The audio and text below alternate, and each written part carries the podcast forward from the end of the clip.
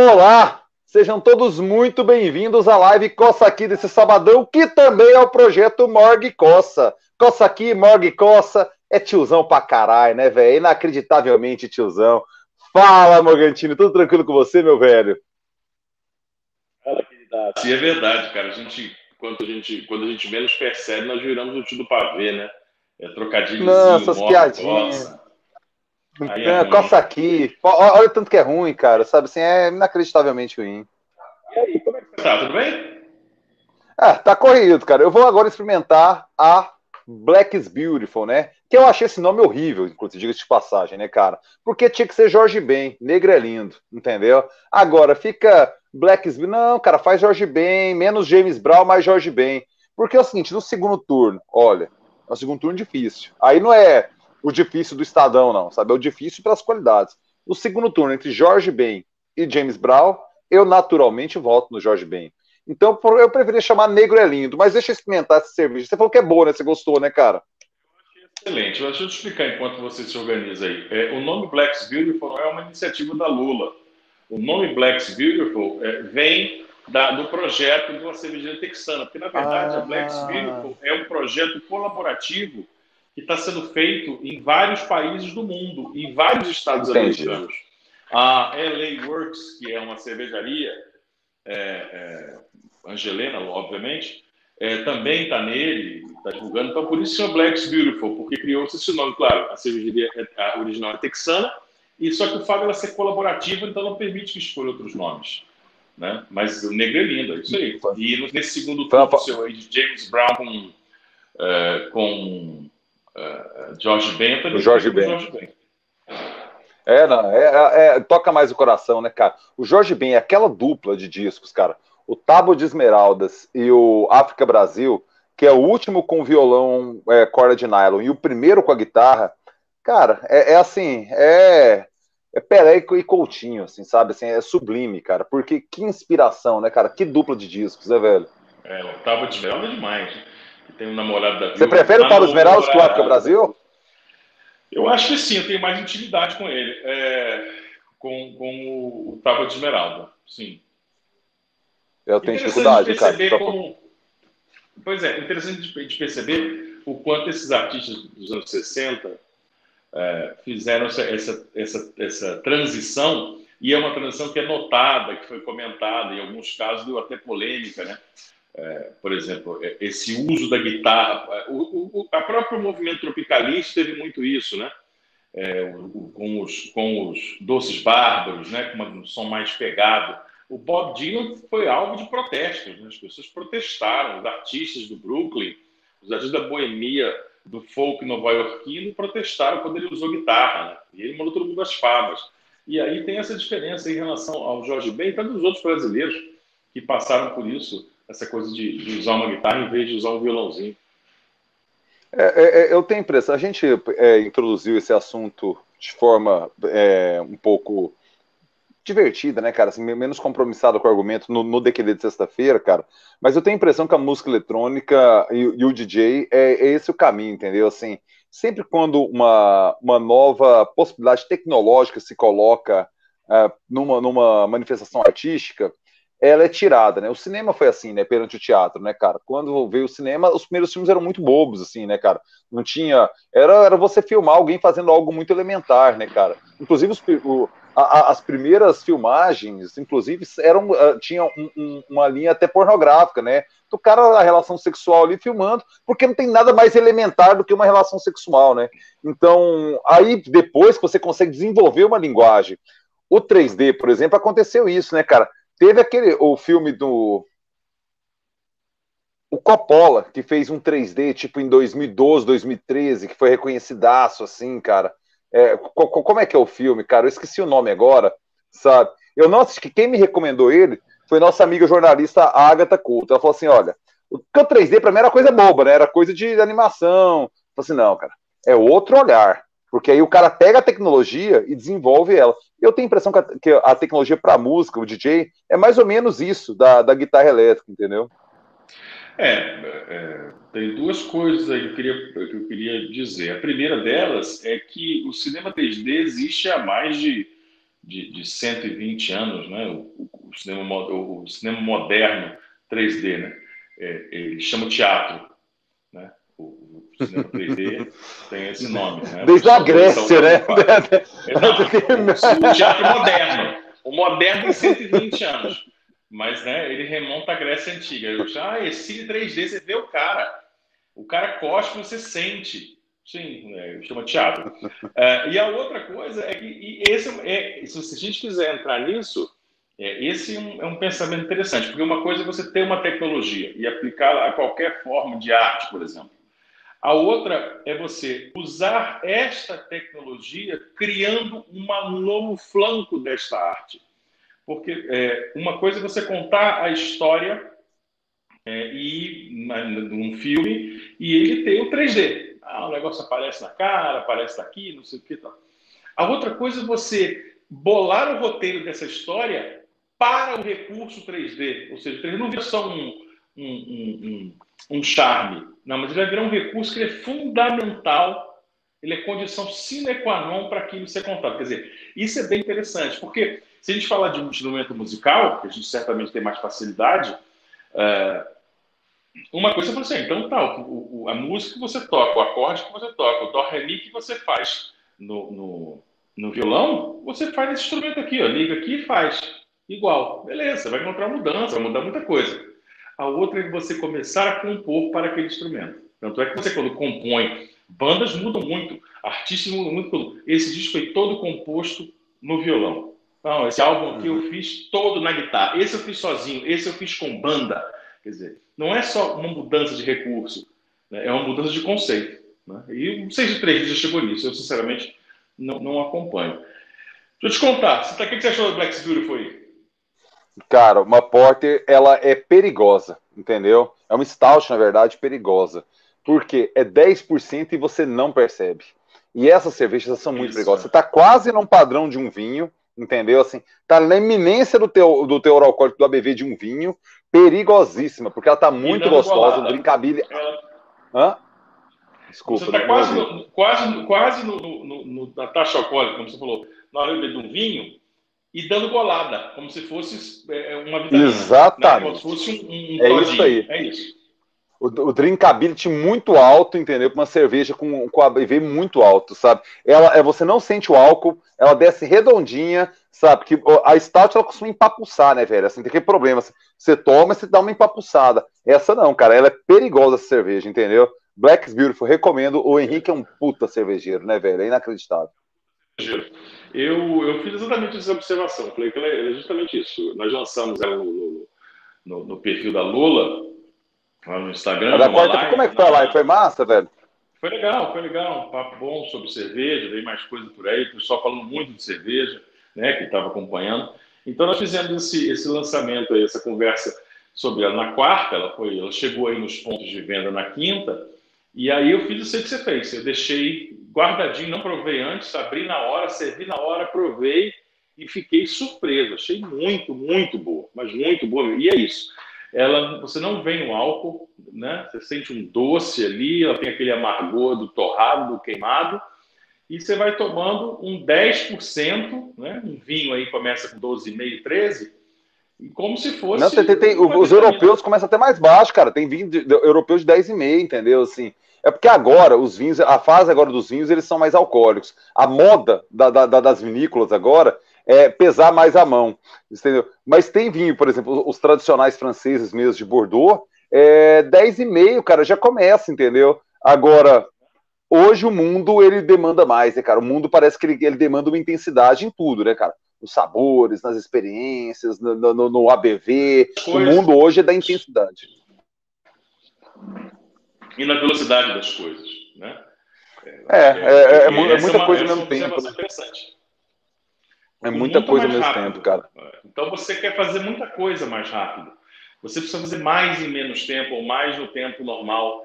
Então, com isso, você precisa se divertir mais vezes. É, você precisa fazer mais coisas numa noite. Você precisa beber é, mais ou você precisa ficar bêbado mais rápido. Você quer efeitos mais rápidos. Né? Isso mais é um intensidade. Cara, social, né? Para tudo. Da contemporaneidade. Cara, o meu Mas avô tinha uma, uma, uma Ah, essa é um clássico, né, velho? Nova Yorkina, Brooklyn? Essa aí é, é... Pô, como que é o nome, cara? O negão cervejeiro lá, esqueci o nome dele, cara. O, o, o capo da, da Brooklyn. Ai, bicho. É, cara, ele é assim, ele é uma das referências, cara, que é um do, é, dos poucos negros, né, dessa geração 90 cervejeira, é, e que se impôs, cara, de forma assim tão contundente no mercado, que até o racismo estrutural que existe nos Estados Unidos tem que aceitar, cara, porque o conhecimento e a qualidade dele como cervejeiro era tão nervosa, ele era tão brutal como cervejeiro, velho, que é, foi engolido. E você viu, né, cara? Não sei se você acompanhou recentemente, a gente teve um caso lamentável de racismo na, em cervejaria no Brasil, né, velho?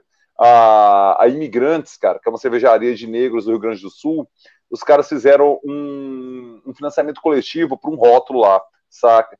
Caiu num, num grupo de, de cervejeiros, é, de cervejeiros do Brasil todo, uns eu conheço, inclusive, figuras agora reconheço lamentáveis, mas não sabia que eram, é, Cervejeiros Illuminati. Olha o nome do grupo, entendeu?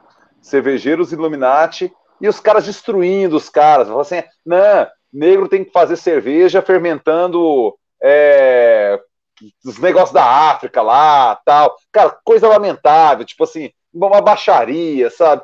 Gente ruim, gente que não presta, gente criminosa, velho, sabe? E os caras agora conseguiram a matéria da Folha de São Paulo, conseguiram a repercussão, cara, tomara que consigam viabilizar a cervejaria, o brew pub deles, porque estão passando perrengue econômico como todo mundo está agora, né? E é, era, era esse o motivo do financiamento coletivo. Os caras detonando os caras porque são negros, velho. É inacreditável, Morgantino. É, eu tive a sorte de não ter acesso a essa informação, porque agora eu tenho classificado como dádiva quando eu não tenho acesso a algum tipo de informação é, desse tipo.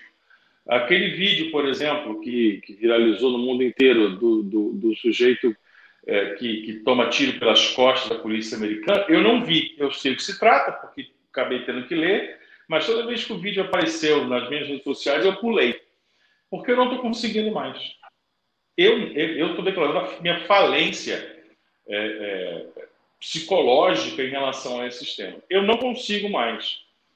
É, eu não consigo ver, não consigo ver ficar puto, ver grilar, ver xingar, ver me indignar. Não consigo.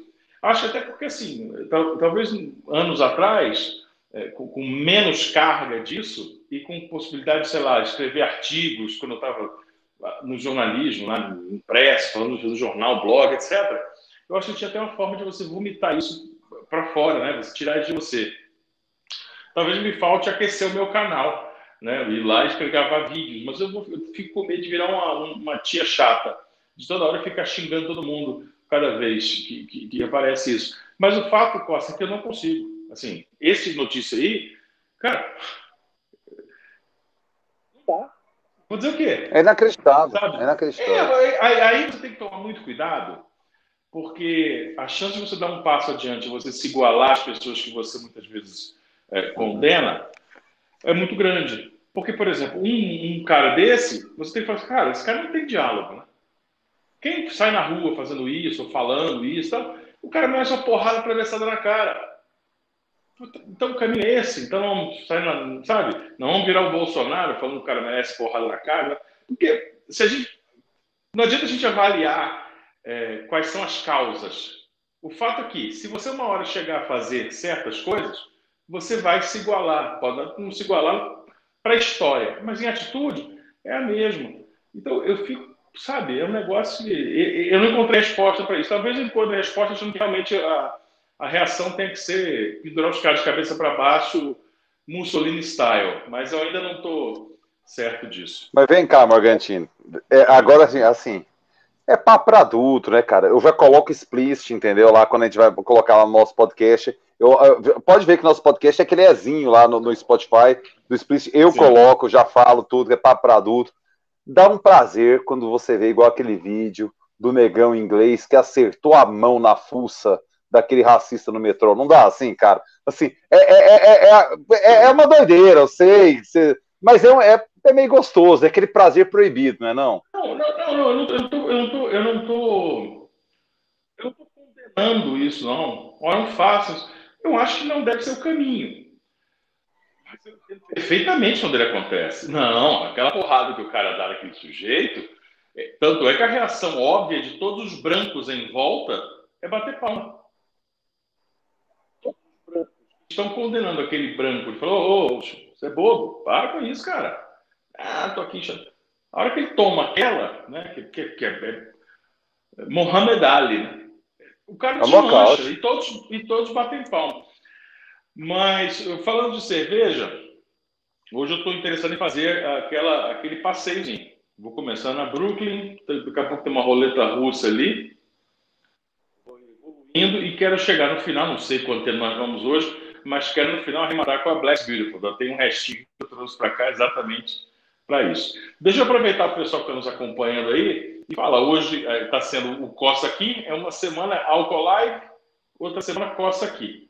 Falar para o pessoal se inscrever lá no, no meu canal, no youtube.com.br Henrique Morgantini. Porque semana que vem essa conversa continua, eu e o Costa, e acontece lá no canal. Então vai lá e, e, e dá um, um, like aí pra gente, pra gente. Assim, como é que é? Como é que fala, o, o, o Felipe Neto? Não, é primeiro, você dá o like aqui, se inscreva no canal do Morgantini, entendeu? E ative as notificações para ficar sabendo sempre quando pinta coisa nova no né? canal. Tem que o sininho, né, o, o YouTube? Ativa o sininho. Eu estou esperando, eu estou esperando só um momento em que você vai começar a transmitir é, é, como é que é? gameplay do Minecraft no seu canal. É, é, é, você sabe que eu tenho um problema com videogame, né? A gente já tretou isso. Aquela entrevista com o Nazi no DQD, entendeu? Estamos eu e você entrevistando o Nazi no DQD. E aí eu não sei por que cargas d'água o assunto chegou em videogame, saca? E o Nazi teve que arbitrar uma treta sua, você defendendo o videogame, eu falando que isso é coisa de adolescência imberbe, é, masturbatória, sem sexo, e o Nas assim, é, realmente, quem mexe com videogame não pega muita mulher, não. O Nas teve que dar essa opinião. Você se recorda desse DQD, velho? Eu lembro, eu lembro vagamente do, do, do, do, do Nazi, nesse episódio um pouco, mas é, o, o que me chama a atenção é que, assim, se alguém quer um parâmetro sobre o que somos nós dois, nós somos um tipo de gente que conversa num nível em que alguém como o Nazi tem que ser o ponto de equilíbrio no diálogo. Ou seja, meu amigo, se um for na sua vida em que o Nazi faz o contraponto de equilíbrio, calma, olha só, peraí, é porque realmente a coisa não, não acaba bem, não fica bem. Velho, que... Essa entrevista foi boa demais. Vou falar coisa que, que, que, que enche o saco, que não acaba bem, não, que essa vai acabar bem.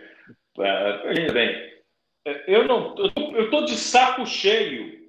Eu tô, porra, eu tô, eu tô de saco cheio. A porra do Cauã. Ah. Cle, Kleber e Cauã. Big Brother do Cauã com a Covid-19. O ponto alto agora é o anúncio que teve agora na edição do Jornal Anguera, que no próximo domingo, amanhã, vai ter uma reportagem especial do Fantástico com o Cauã e o seu dilema e seu drama com a Covid. Que porra é essa? É. Explicar sobre o, a ética do jornalismo, é, do, do, pop, da música. Mas, mas, me fala, que porra é essa? Cara, pensa assim, né? É, se o Cauã, ele estiver comentando na live agora aqui, eu não conheço ele, né, cara? Eu conheço o Edson, eu conheço o Wilkner, eu conheço o Caio, eu conheço a Rosana, eu conheço o Cláudio, o Quadrinho Estúdio eu não conheço, porque também o cara bota um nome esquisito aí, talvez eu até conheça. Enfim, conheço muita gente que está comentando aqui. Conhe, conheço a Sueli Morgantini. Eu conheço algumas pessoas que estão comentando aqui, entendeu? O Cauã, se estiver comentando aqui agora, eu não sei quem é ele. Então, assim, eu não tenho elementos reais para falar do quem é o, o, o, o, o Caio e Cauã aí. O que, que acontece, cara? O problema é que ele foi é, da, da, daquele caso clássico, né? Do, do Corona Minion arrependido, né?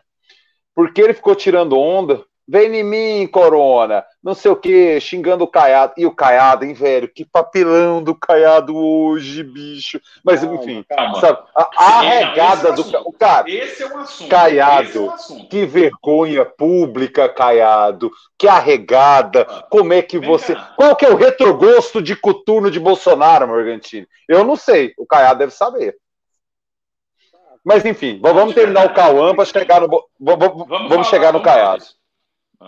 Não, esse assunto é importante. Porque, cara, eu, olha, não, vamos. Eu acho que o Cauã ficou pequeno perante essa lembrada agora. Eu vou bater real pra você. Entendeu? Assim, o que o Caiado fez hoje desonra a memória de Totó Caiado, desonra a memória de Leonino Caiado, desonra a memória dos Caiados do século XIX. Todos remexeram no túmulo e falaram assim: não, esse sobrenome está sendo. Por quê? Eu tô, eu tô lendo só a perspectiva coronelista deles, cara. Que arregada, bicho. Eu acho que é uma só. Você está falando uma coisa só. É, eu não conheço a trajetória a fundo dos ancestrais do Caiado, a história deles e, é, né, a fundo, mas certamente nenhum deles aprovaria que, ao que um Caiado, alçado à condição de governador do estado, como alguns deles foram, é, é, tivesse é, se colocasse na posição de ser um baba-ovo, de ser um puxa-saco, é, de ser isso, de alguém que virou sommelier é, de Cutulo e de um governo como esse do Bolsonaro. Porque uma coisa é receber o presidente, é, uma coisa é institucionalmente receber o presidente, ter ações, outra coisa é ter simpatia e um alinhamento com algumas ações, com certas ressalvas e tal. A outra coisa, e a terceira que nós estamos já, é você estar fechado politicamente com ele, porque você acredita que importante para a sua gestão política e para a sua, a gestão no estado que você comanda. Então, são três, quatro. Agora, a última é você começar a idolatrar um sujeito que você, cinco meses atrás, estava dando chilique, porque classificava como um mestre, como um estúpido. O Caiado não, não, não compromete a sua biografia ou a biografia da sua família, como você disse. Ele compromete como médico. Porque ao fazer essa, essa, a promover essa idolatria ao Bolsonaro, ele rasga tudo aquilo que um dia ele falou como médico numa ação sanitarista como gestor. O papel que ele faz hoje o coloca numa condição muito pequena. E aí eu me pergunto, ele precisava, porque eu entendo, por exemplo, o Crivella fazer isso no Rio de Janeiro. Uhum. Fazer. E não porque está em campanha. Ele acabou de se livrar do impeachment, porque a família Bolsonaro é fundamental para que ele se per permaneça ali, para que ele não vá preso. Não precisa disso? Sobre o Cauã. Eu entenderia ô, ô, ô, perfeitamente toda. Ah, pode, pode sim, sim. É, é, é, o, o, a bateria do seu fone está acabando, viu? Está picotando a sua fala. Entendeu? Assim, a, a, é, você vai ter que arrumar ou um fone de, de, de cabo aí, ou então fazer no, no, no truzão mesmo. Porque o, o, alguém comentou aqui, eu estava sentindo, mas eu estava achando que era a minha internet. Mas aí o, o, João Paulo comentou, João Paulo Souza Costa, sabe? Ele falou aqui, e, então é, não é problema só meu aqui, não. Tá, tá picotando o seu áudio, sabe? Então, é, você já resolveu. Vê se agora melhorou. Ih, rapaz, melhorou, melhorou. Vai. Segue o jogo. Fala do, do, do, do, do Kai Cauã aí, por favor. Pois é, o Cauã e Raymond, o, mas a história do Cauã, aí falando sobre o aspecto jornalístico, ela só teria sentido se ela, se ela abordasse justamente isso que você falou, o caráter corona minion, ou seja, a história de alguém muito famoso, que ao ser famoso torna-se um influenciador de opiniões e comportamentos, Aí, muito não, mas popular, né? Ele não é um, um Leonardo, né? não é um Chileno Chororó. Mas está numa ascendente, né? Mas está numa ascendente, que é uma projeção. Tanto é que não é à toa que vai estar no Fantástico. Mas que usou a sua popularidade para ser extremamente inconsequente, né? desdenhando de um, de um vírus, desdenhando tudo isso. Então seria muito interessante se ele desse o depoimento, falou, olha, desculpa. Agora, é, o que acontece nesse momento, não, é uma cobertura é, é, e passo de um Big Brother. Olha, o pulmãozinho dele está com 25, o pulmão está com 50. Olha, agora é UTI. Olha, entubou. Não, agora desentubou, hein? Olha, ele já fez. Hoje teve uma piada dele. Porra, é essa? Sabe? É, parece que, na verdade, monta-se a trajetória do herói. Você já viu esse livro? É um, é um clássico para quem faz roteiro. Chama Trajetória do Herói. Você vai contando a história, o dilema, a missão, e o cara chegando e superando, sabe? Que porra é essa? O que está acontecendo? Nós temos 120 mil mortos e os caras estão, domingo vai ter um depoimento importante, uma entrevista exclusiva, como se ele não falasse com qualquer porra que aparecesse, com o Cauã da dupla, Kleber e Cauã. Ah, faça-me o favor, né? É, não, mas eu acho que a, a, perspectiva do, do Corona Minion ali, ela, ela é. Eu acho que ele já incorporou esse discurso, o Morgantini. O cara, quando vai para uma TI, velho, bater na trave é uma experiência de vida, viu, velho? A gente conhece a, a, algumas pessoas, alguns amigos nossos que tiveram UTI, velho. A sensação, toda vez que eu perguntei, cara, e aí? Eu falei assim, velho, é uma merda. Assim, você tá com aquela luz na cara, que você não sabe se é dia ou noite você tá com, você não pode ter um livro, você não pode pegar um celular e você fica só pensando assim, o que que eu vou fazer para sair daqui e se eu morrer, o que que vai acontecer? A UTI, cara, é uma experiência que realmente muda a vida de uma pessoa porque é muito intensa, velho. Sabe? A, a, a, pessoas que a gente conhece que passaram por lá falaram assim, velho, você não pode estar um livro porque é um ambiente muito esterilizado, então você não pode trazer uma possibilidade de contaminação para ali, sabe? Porque, velho, imagina, o Morgan, 24 horas você e seu cérebro, cara, sem nada. E você sem saber se é dia e noite, porque quer aquela luz branca o dia inteiro. Você não você começa a perder a noção do tempo, não tem uma televisão para te marcar assim, não tem uma, uma, Ana Maria Braga, não tem um jornal hoje que te dá uma dimensão assim, cara. Você perde essa noção. Você acorda 4 da manhã, você dorme 3 da tarde, você acorda 8 da noite, você, você a noção, entendeu?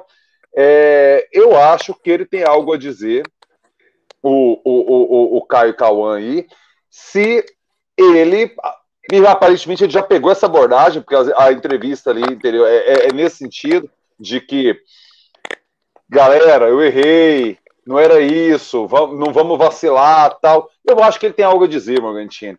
Agora, a sociedade de espetáculo é aquele show de truma, né, velho, que a gente vive, né? Se, se o cara tem uma semi-notoriedade, para mim é zero notoriedade.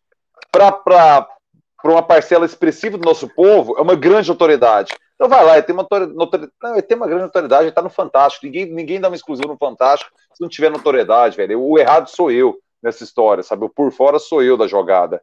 É, eu acho que ele pode somar sim, cara, sabe? Nessa, nessa linha do Corominion arrependido. Pois é, mas eu acho que a abordagem jornalística ela tem que ser exatamente essa, assim. Quando eu falo tem que ser, eu acho que seria o mais, o mais útil. É, e o que acontece, por exemplo, no noticiário goiano, não sei se você acompanha, mas no, no, no telejornalismo goiano, a abordagem acontece e, na verdade, é isso, é de exaltação. Olha, o fulano fez isso. A superação do herói mesmo. Porra, sabe? E aí, o mais interessante é, nessas, nessas coisas é que quando você monta a cronologia, é ele desdenhando o tempo todo e tal, aquela bobagem toda. É, a namorada aparece passando pano, fala, não, que a gente não tinha conhecimento, a pessoa é mesmo. Conversa, conversa. É, uma posição ideológica burra de falar, vem em mim, corona. Ok.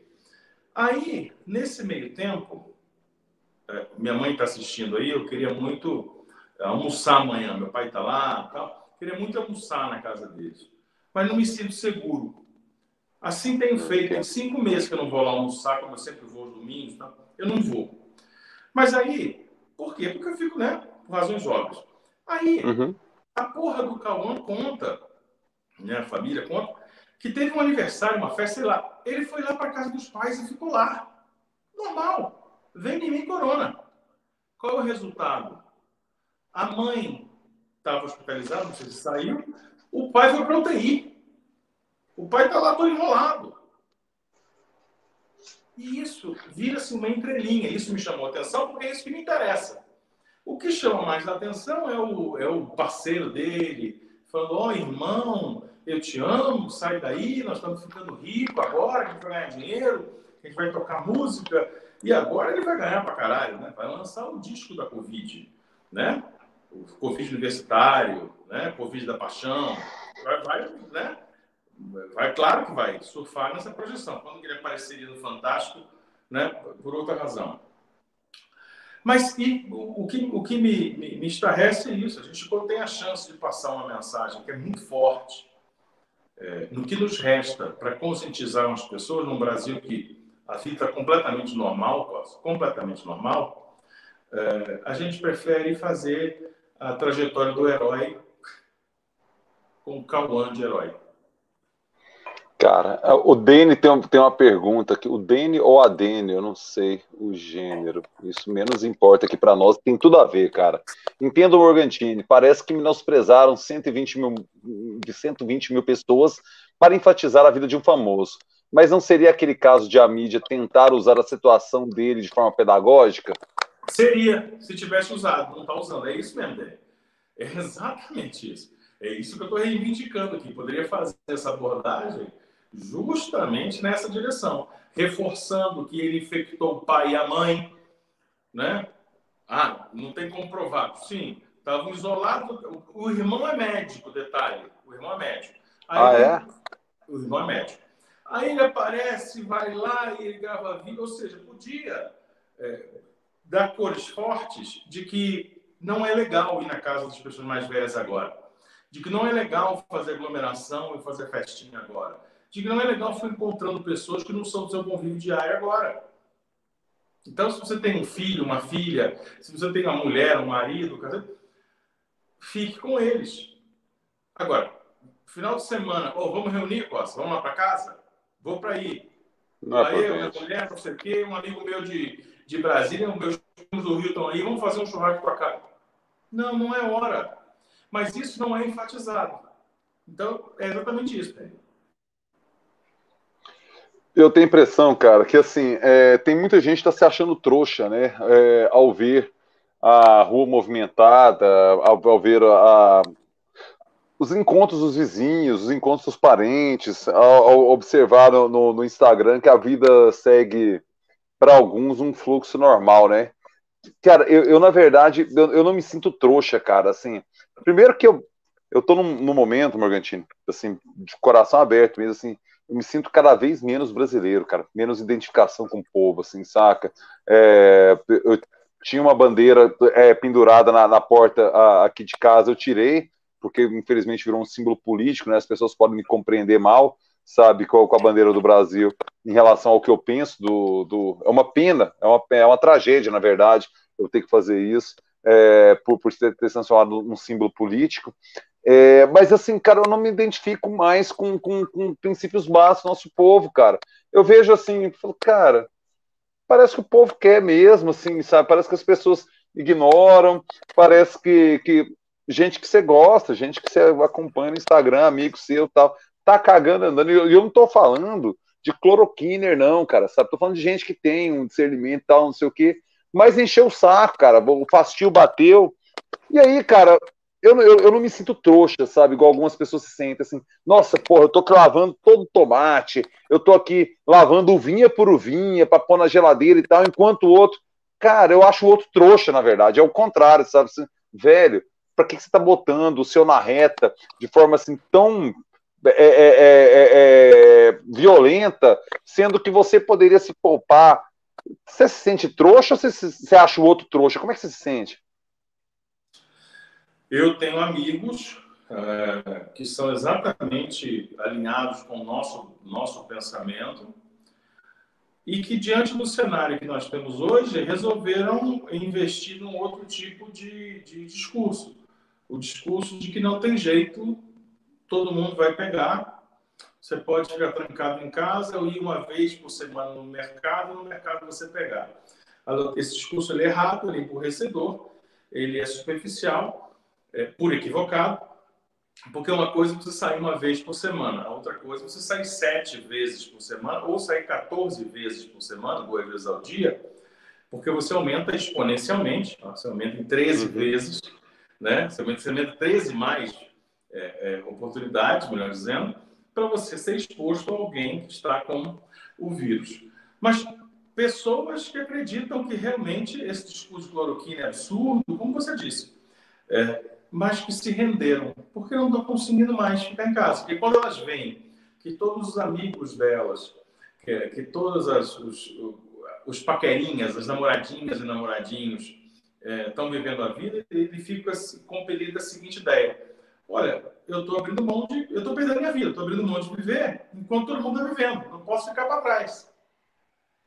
E esse é um retrato do que a gente está vendo é, da, da, da massificação da ideia da, de ignorar o vírus. Eu, você não sai. Claro, você está aí, a sua posição ge, é, geográfica já coloca você numa posição mais tranquila e tal. É, eu, obviamente, saio, né, saía, frequentava a noite, e volta e meia tenho vontade de dar uma volta. Fiz isso algumas vezes, pego meu carro, eu e a damos uma volta. E passo nos lugares que eu gosto. Lugares que a gente gosta, cerveja boa. Né? Uhum. Cara, a tentação é enorme. Quando eu vejo, por exemplo, passo no Velvet. Passo no Velvet, do meu amigo Leandro. Passo no Velvet 36. O, o, o, lugar que eu mais gosto de. São dois lugares que eu gosto: o Velvet 36 e o BR Gourmet. Né? São os lugares que o pessoal que me conhece sabe, ah, lembrei, é a sua cara, lembro de você lá no, lá no parque, né? O, o, o BR. Cara, a hora que eu vejo um tamborzinho distante lá no, no a hora que eu vejo uma mesinha longe, eu falo, poxa, dá para parar lá meia hora tomar cerveja? Está tão longe. Ou seja, aí a tentação é muito grande. A tentação do cara aí é muito grande. Aí logo eu falo, ó, não é por aí não, para com isso. Mas porque você passa na rua, cara, as ruas estão cheias. Nós estamos conversando aqui sábado, 9h40, 9h30, 9h40 da noite. Ah, passa lá, no, qualquer lugar que você gostar, desses que eu citei, passa no Esquina Mercado. Vai lá na, no, no, na promenade do, do, do Flamboyant, vai lá ver como é que está o, o Coco Bambu, vai lá ver como é que está o Piquiras. Absolutamente lotado. As pessoas estão resolvendo ignorar. Então, Agora virou um gesto pessoal, virou um ato político pessoal, você não sai de casa. Eu não, tô eu não vou sair de casa enquanto eu não me sentir seguro. Eu ainda falo para você, ainda tem um resquício, ainda tem uma coisa em mim que fala assim, cara, como é que eu posso me sentir tão bem aqui e sabendo que, porra, está tá morrendo a razão de 1.200 pessoas por dia. Estão caindo, sei lá, quatro Boeings por dia. Ah, foda-se, eu não conheço, né? Não são, não são meus não conheço ninguém que estava nesse Boeing, então foda-se. Ok. Só que pode ser que eu esteja no Boeing daqui a duas semanas.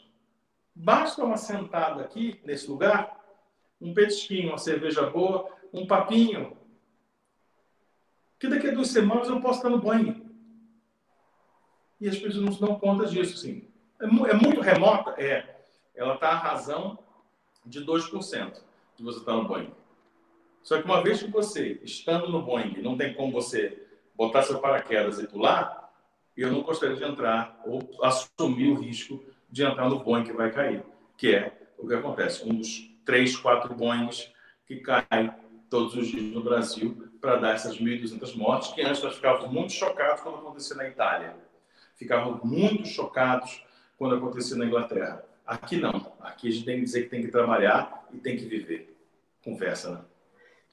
É porque é, tá morrendo é preto, meu gente. Tá morrendo é pobre, entendeu? E quando vem um, um, um, um Caio, o Kleber e Cauã aí, aí ele vira matéria do Fantástico, sabe? Enquanto tá morrendo pobre, é gente que sempre morreu, sabe? É aquele que sempre morreu. É, é de tiro, é na moto, é, é, é, é, na mão da polícia, é na mão do traficante, é na mão do miliciano. É aquele cara que sempre morreu. Hoje, Morga, esse sábado, hoje, né? É, tinha 14 dias que eu não saía de casa. Eu só colocava o lixo para fora. Eu sei da minha condição de privilégio, porque eu moro numa casa que tem um, um, quintal muito grande. Eu consigo fazer exercício no quintal, eu consigo ter acesso ao delivery. A Andrea está num esquema de trabalho é, em, em, revezamento. Então, quando ela, ela vai para a rua, ela resolve alguma coisa e já traz. E eu estou ficando mais no trampo doméstico mesmo, porque acabei que direcionei todas as minhas atividades profissionais para casa. E eu estou dando trampo doméstico, o trampo de, de pai, né, cara? A, a, a tarefa, o horário da aula, da Nara, tal, não sei o quê. Hoje a gente saiu. A gente passou é, em alguns lugares de Goiânia resolveu N coisas, né? Passamos no pet shop, fui buscar cerveja aqui lá no, no, no Empório Confrades, passamos no supermercado, é, passamos a comprar castanha, fizemos rolê, sabe? A, a, a, a baixinha é fanática naqueles brinquedinho do, do McDonald's, né, cara, do, do McLanche Feliz. A gente passou no drive-thru do McDonald's, pegou um McLanche para ela, para ela pegar o brinquedinho e tal, não sei o quê.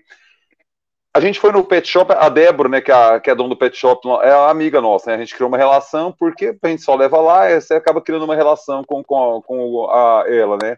A mãe dela teve Covid, teve 25% do pulmão comprometido, né, cara? E ela falando do medo, sabe? E ela é, é crossfiteira igual a Andréia, né? Elas, elas, praticam crossfit. E elas se conheceram. A gente já sabia do, do pet shop, mas ela, ela fez uma amizade com a Andréia pelo crossfit, porque fazem no mesmo lugar. A André agora tá fazendo pelo, pelo Zoom, e a, a Débora tá, tava nessa aí, tava na dúvida se ia fazer lá na academia ou se faria pela internet. Aí ela falou assim: olha, o meu marido e meu filho, a Débora contando para nós, eles não saem de casa de jeito nenhum. Se eu pegar aqui no trabalho, aqui no pet shop, levar para casa, é o risco que eu corro porque eu tenho que trabalhar. Agora, se eu pegar na academia fazendo crossfit, a minha penitência seria tamanha, sabe? Porque eu não precisava, eu podia estar fazendo igual você. Ela falou para André, né? Eu podia estar fazendo igual você, pelo, pelo Zoom, tá em casa fazendo crossfit, tal, não sei o quê, e não precisava. Essa é a questão, cara. Pegar Covid é um risco de estarmos vivos, sabe? Você tem a necessidade de ir para a rua ganhar o pão? Cara, a vida é dura, se preserve ao máximo e vá ganhar seu pão, cara, porque infelizmente o governo nosso é uma falência moral não deu condições da gente enfrentar isso com dignidade sabe? Beleza, vai ganhar o pão. Agora, na vacilação, não, cara. No crossfit, não. No mercado, não.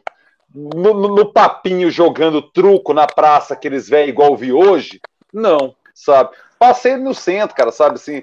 A, a, a, os velhos jogando truco. Meu senhor, o senhor não pode estar tá jogando carteada agora, sabe assim? Meu senhor, você não tem neto, você não tem um filho. Mas assim, nem dá para culpar os outros, cara, porque imagina, cara, ser velho também. Ah, foda-se, não sei o que, se seu neto ou seu filho vier pagar, sabe, você se vai tomar no rabo. Porque, não, bicho, calma aí. Então, assim, não dá nem para culpar a família, não, cara, mas ah, é que eu falei, eu me sinto cada vez menos. Sabe aquele da Plebe Hood? É, nunca fomos tão brasileiros? Eu tô ao contrário, sabe? Nunca me senti tão pouco brasileiro, saca? Eu, eu tô me sentindo assim, no meio de uma gente ruim, de uma gente que não presta, uma gente que não tá aí para nada, um egoísmo tremendo, uma, uma, é uma, masturbação que só pensa em si, saca? Assim, não, não olha pro lado, cara. Olha, tá, tá sendo revelador do nosso povo, entendeu? Desde a eleição do Bolsonaro, Morgantini. Porque uma coisa era o golpe. O golpe era a força, vem o tanque, cara. Agora não, foi endossado pelo voto entendeu? É. Depois de endossado pelo voto, com tudo isso que a gente tem na mesa, a, a, tem um percentual expressivo. E eu não estou falando da rapaziada dos 600 conto, não, porque isso eu reconheço. É o pragmatismo do pobre brasileiro que é legítimo, é justo. O cara tá com 600 conto no bolso, velho. É isso aí, velho. Eu, eu, não vou entrar nesse debate, não. Estou falando dos outros, daquele 15% que topa tudo. Estou falando de você, Ronaldo Caiado, que vai lá, lamber bota, entendeu? Retrogosto de coturno na boca de Bolsonaro. Que vergonha para a família Caiado que você fez hoje. Olha, eu me envergonho, Ronaldo Caiado. Senhor Ronaldo Caiado, todo respeito, todo respeito. Elogiei você várias vezes na, a, a, durante esse período, igual nunca fiz a minha trajetória jornalística. Por quê? Porque tudo que eu penso de mundo é exatamente o oposto que você pensa, a minha vida toda. Só que nesse momento, nesses cinco meses, eu reconheci a sua postura enquanto homem público. O que você fez hoje você não só desdiz o dos cinco meses, você se apequenou na sua trajetória. Porque o Caiado era aquele cara, Morgantini, que você discordava, mas respeitava. Discordo de tudo, mas é coerente, tem norte, não arrega. A arregada de hoje, Ronaldo Caiado, é uma vergonha para o seu currículo, é uma vergonha para o seu sobrenome. Totó Caiado não aceitaria isso, não, viu? Você ia falar, velho? Eu interrompi, desculpa. O Falando sobre a política, o, o Caiado está aprendendo de uma forma muito dura, está sendo uma lição dura para ele, é, como ser é, um integrante do executivo. Porque existe uma diferença muito, muito grande entre você ser uma referência legislativa, vereador, estadual, federal, senador, e você ser um administrador, que você depende de dinheiro, você executa, você tem que fazer, né? E o Caela, a trajetória dele inteira foi ser um ótimo tribuno, foi criticar, apontar dedo e às vezes apontar caminhos. Ah, bom seria se fosse assim, se fosse assado.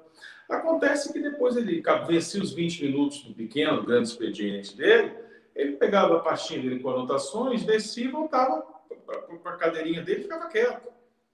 Final de semana. Ia, ia operar, ia tocar medicina, ia, ia ser médico.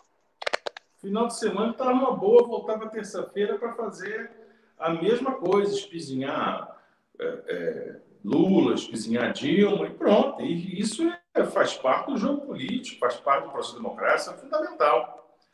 O debate tem que ser feito sobre o que ele fala ou não, tem que ser feito dentro disso, né? dentro dessas esferas. Aí ele vira executivo, que é, parece que é o grande sonho. E aí, como executivo, você precisa primeiro é, fazer o que fala. Às vezes, tem que fazer mais do que fala. E aí, para fazer, você às vezes não consegue fazer o que está ao alcance das suas mãos no caso com o seu próprio dinheiro, com o orçamento que você tem. E aí você tem que buscar parceiros, você tem que buscar, eh, no caso, alinhamentos políticos, no caso com o governo federal. E aí eu acho que aí está o grande erro de mão dele. Ele não está dando conta só de ser um aliado. Ele está precisando ser um baba-ovo. E é isso que chama a atenção. Isso, perdão, isso que chamou a atenção hoje. Hoje.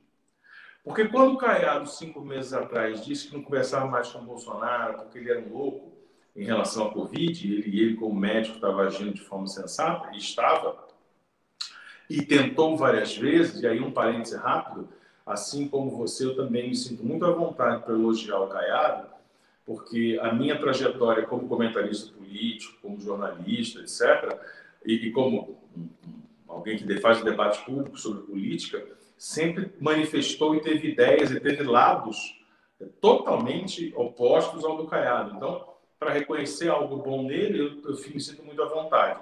E fiz isso em várias oportunidades durante esse processo. Só que o que ele fez hoje reescreve, abre um capítulo importante na biografia dele. A bajulação, a adoração, a idolatria que ele fez, fez do, do governador de Goiás um mero bolsominion. E a troco de quê? Ele, ele não está conseguindo nada. Ele está desde o começo, está lá atrás fazendo perseguição do tal do Mansueto, por causa do plano Mansueto. O Mansueto nem no governo está mais e o dinheiro não sai. Goiás não está levando vantagem nenhuma do Bolsonaro, nenhuma, exceto receber o presidente e fazer essa bajulação toda como se ele fosse um grande estadista, um grande pensador para o mundo. Pegar alguém com um preparo é, de intelecto e a capacidade de raciocínio do Caiado e tratando, tratar um nécio, um estúpido, alguém limitado como o Bolsonaro, como alguém como ele tratou hoje, como se fosse o Winston Churchill dos trópicos, é, não só é risível, porque é muito triste antes disso. Você está, ao contrário de mim, que dou atenção aos nossos amigos, você está ignorando. Eu não estou vendo as mensagens do pessoal. Seleciona. Vamos lá. É, é, é, porque eu gosto de perguntas, assim, sabe? Tem, tem, tem, não, não ignora, é que tem muito elogio, cara, e eu sou muito grato a, aos elogios todos, então elogio, vou dar uma geral. Esse Vai lá. Boa noite, Edson. Boa noite, Dani. Boa noite, Sueli. Um beijo para a senhora, entendeu? Boa noite, Lili, estimados colegas. João Paulo, boa noite. O Dênia já coloquei, eu vou pular. Boa noite, Debs. Muito obrigado pela presença. Rosana, muito obrigado. Patrícia, o quadrinho já havia citado você também. Valeu demais, meu velho. Cláudio Fernandes, muito obrigado. Mas mandem perguntas, cara, sabe? Eu vou, vou parar aqui agora com os elogios. Eu agradeço demais todos os elogios, mas mandem perguntas, porque a pergunta rende o debate, rende o bloco. O elogio, cara, é massa demais. Não, não, não tô. Porra, não, não vou é, é, menoscabar o elogio, desprezar, mas é o seguinte, sabe? Manda as perguntas, que as perguntas crescem. Como eu coloquei, encaixei aquela, aquela do Dene, que estava exatamente no meio da fala do Morgantini ela encaixou belezinha, sabe? O que, que acontece, Moguti? Deixa-me falar um pouco mais sobre o Caiado, que eu acho que tem uma, uma abordagem interessante, num, num, ponto que você colocou. em relação ao estado de Goiás. Né? É, a gente vive uma situação fiscal complexa, o estado de Goiás vive uma, um, um momento delicado, embora os últimos dados aparentem uma melhora aí nas avaliações nacionais do, do estado de Goiás. Agora, a questão é que não está valendo de absolutamente nada é, no, na, na, perspectiva pragmática o alinhamento. Só que aí entra outro fator, cara, que eu acho que você ignorou, não é ignorou, você não abordou na, na sua análise, sabe? O Caiado, ele não aguentou o baque das redes sociais, sabe? A regada dele foi no Twitter, velho. Foi no Instagram, foi no Facebook. Foi quando a, a, o exército bolsomínio subiu o hashtag, entendeu? A robozaiada capitaneada pelo Carluxo, subiu o hashtag falando que Caiado vendeu Goiás, Caiado vai quebrar Goiás. Teve uma hashtag nessa linha aí, tal, na época.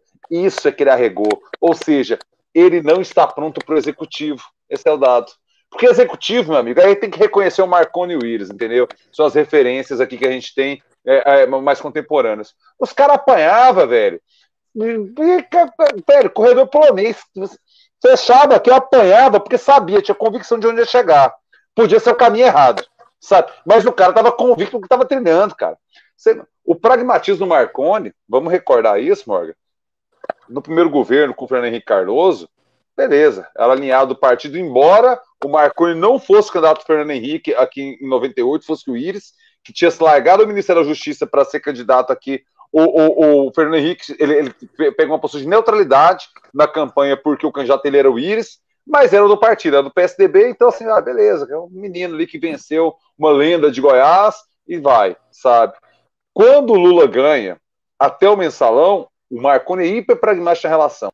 No mensalão, o Marconi rompe. Com a Dilma, ele recompõe. Ele vai lá, elogia os fartos a Dilma Marconi, por uma questão de, de, de, de buscar algo e conseguiu. E conseguiu. O Partido dos Trabalhadores fez muito por Goiás com a gestão de Marconi Perillo. Ele teve essa habilidade, esse pragmatismo de retroceder, puxar, andar três casinhas para trás numa perspectiva ideológica para ter uma visão pragmática do governo de Estado. O Bolsonaro não é dar três passinhos para trás, ele cai absolutamente quatro para um, um, uma, uma, posição servil perante Bolsonaro, sem colher o que Marconi colheu do Partido dos Trabalhadores, Morgantini. Olha que nível, cara. A, a, a que ponto de a, a subserviência saiu. A subserviência de Caiado perante, perante Jair Bolsonaro. É inacreditável. É, é, eu, eu, esse é outro que eu tenho mais distanciamento ainda se eu quiser fazer algum tipo de, de elogio, porque inclusive tem alguns processos trocados, né? eu e o governador, ainda quando governador, é, ex-governador Marconi Perillo. E concordo com o que você fala. É, é, alguém que foi capaz de manter distanciamento político, é, distanciamento ideológico, às vezes ser oposição, mas também ser pragmático para falar: vem cá, vai pingar aqui no meu estado? vai pingar para poder fazer obra e eu ganhar eleições? Vai. Então, vem cá, Dilma. Tanto é que uma das broncas da Dilma internamente, junto à turma do PT, em Goiás, é a quantidade de ajuda que, que o governo federal deu a Goiás para o Tucano, Marconi Perillo. Né? Essa é uma bronca. E ele fez com habilidade política. Né? Isso, é, isso é verdade. Agora, a gente não dá, não podemos, nós não podemos comparar também, porque havia lados, sabe, Costa? É, o PT e o PSDB, o Lula com a FHC, e o FHC tinha seus representantes, né, porque ele não podia ter fazendo debate, então tinha o Alckmin, tinha o Serra, veio o Aécio. É preciso entender também que o DEM é, o DEM estava língua. O DEM estava morrendo uhum. em Goiás. Era um partido satélite. Quem traz o DEM de volta, e essa é uma análise que nós vamos fazer ao longo dos anos que vão vir, é o senhor Iris Rezende Machado. Em 2014, quando ele faz aliança com o Caiado, ele perde a eleição e ele dá, porque deu, foi decisivo, o mandato de senador ao Caiado, ele cria todas as bases lógicas para que o Caiado se tornasse candidato a governador e governador, uma série de outras coisas. Mas o DEM se fortalece aí. Claro que em nível nacional, o DEM se torna o grande, é, é, o grande é, é, fiador do projeto do Bolsonaro quando coloca Alcolumbre e coloca Maia, Maia como primeiro-ministro, tem 19 mil votos no Rio de Janeiro e vira a figura mais importante do Brasil hoje, porque em termos de execução e realização, o Maia é quem protagoniza. É o que manda prender e manda soltar, em linhas gerais. É o que fala, esse projeto vai e vai virar. Não, esse aqui é absurdo, eu não quero. Porque o Maia foi quem conseguiu 600 reais para o auxílio emergencial. Não foi o Bolsonaro nem o Guedes. A ajuda deles era de 200. O Maia vai aprova 500. Para não ficar o número do Maia, queria fazer campanha no Brasil inteiro falando disso, eles colocaram 100 a mais. Não, não, nós somos bonzinhos. Não era, era só 200. Mas, enfim, nesse cenário todo, é, quando você pega o DEM, é preciso entender que o DEM não tem o DEM tem lado, tem posição, mas ele não tinha grupo. E Ronaldo Caiado também nunca foi um homem de grupo. Qual é o grupo de Ronaldo Caiado? Ronaldo Caiado sempre brigou com seus aliados. Ronaldo Caiado lançou Demóstenes Torres, você sabe que virou relação Caiado-Demóstenes. Que o Ronaldo diga Vilmar Rocha. Ronaldo Caiado, relação com Vilmar Rocha, todo mundo sabe o que virou. Ronaldo Caiado lançou o José Elton. Todo mundo sabe. Então, eh, nesse cenário, eh, realmente a gente consegue perceber muito da inabilidade política como executivo do agora governador. Né? Mas eu não consigo. Eh, se a gente exigir muito, Costa, de que ele seja, digamos, tem um distanciamento do Caiado, do Bolsonaro, nós vamos querer que, achar que o Caiado tem um distanciamento ideológico, que ele é muito diferente. A gente quer inventar alguém que não é. Ele não é diferente. Ponto. Ele não é diferente. Você começou a sua fala citando dois nomes, Iris e Marconi. Iris é realmente uma sumidade do Brasil é um cara que tem seu nome entre os 20 maiores do Brasil, entre os 10 da República, entre, da redemocratização, ele está entre os 10, com certeza. É, Marconi Pereira é um fenômeno. É um, é aquilo que a gente costuma dizer que é o animal político. Fenômeno. Não dá para achar que o cara, porque se torna governador, está nesse panteão de gente. Não está. Ronaldo Caiado não é o Marconi. Não é uma. E eu estou falando das coisas boas. Eu estou falando pragmaticamente de política. Não adianta vir um discurso de, ah, não, não é, porque um é ladrão e o outro não é. Ok. Mas é só isso o parâmetro? Enfim. Eu quero falar outra coisa para você. Se você me permite. É, a gente falou sobre racismo no início do programa, com o negócio da imigrante, da cervejaria imigrante. E na semana passada eu falei na rádio, nós falamos na rádio sobre racismo e tal. E eu venho pensando muito sobre isso, né? E fala-se muito sobre racismo estrutural no Brasil. Racismo estrutural, tal, certo, herança é, é, da escravidão. A escravidão foi, foi abolida, mas não é uma realidade. Tudo isso faz sentido. Mas eu acho, Costa, que nós temos que começar a discutir o preconceito uh, socioeconômico. O preconceito socioeconômico ele consegue estar acima do racial, porque hoje e essa é uma visão que eu estou tendo, elaborando essa, essa ideia. Nós nunca estivemos tão dinheiristas, tão escravos do dinheiro e tão é, é, é, fiéis a um Deus dinheiro. O dinheiro é importante, sempre foi, desde que foi inventado para toda a humanidade. Mas nós nunca fomos é, tão dinheiristas no mundo como estamos sendo hoje. Muitos dos pensadores, aqueles que dedicam a vida pensando sobre modelos econômicos, falam que esse é o colapso do capitalismo. Né? De haver um achatamento de pobres e de ricos e a destruição da classe média, que seria um poder moderador nos pensamentos. Nós vivemos hoje sob a égide do dinheiro. Sempre nós somos o que nós fazemos. Eu te conheço e tal, bato um papo com você, e aí? Mas, pois é, cara, você faz o quê? Eu não quero saber que time você torce, eu não quero ver seu signo, não quero saber do que você gosta. Eu quero saber você faz o que, ou seja, eu vou julgar você, sempre foi assim, pelo que você é. Sou jornalista, sou mendigo, sou bobo, viu de herança, etc. Só que nós chegamos num outro patamar hoje em que o quanto você se dedica a ganhar dinheiro.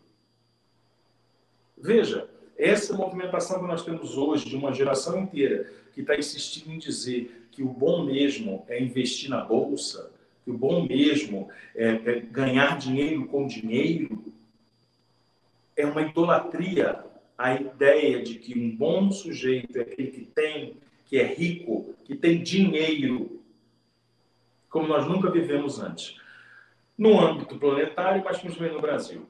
E estou falando isso para falar de racismo, para ser bem rápido, porque tem outras coisas ainda que eu tinha para falar, mas vai ficar muito chato por hora. É a ideia de que nós não somos tão racistas quanto somos preconceituosos econômicos. Porque o problema que nós temos com preto, os brancos, nós brancos, temos com a cor preta, é ser preto pobre. Percebe a raiz do discurso das pessoas. Quando elas querem negar o racismo, o que, que elas fazem, Roça?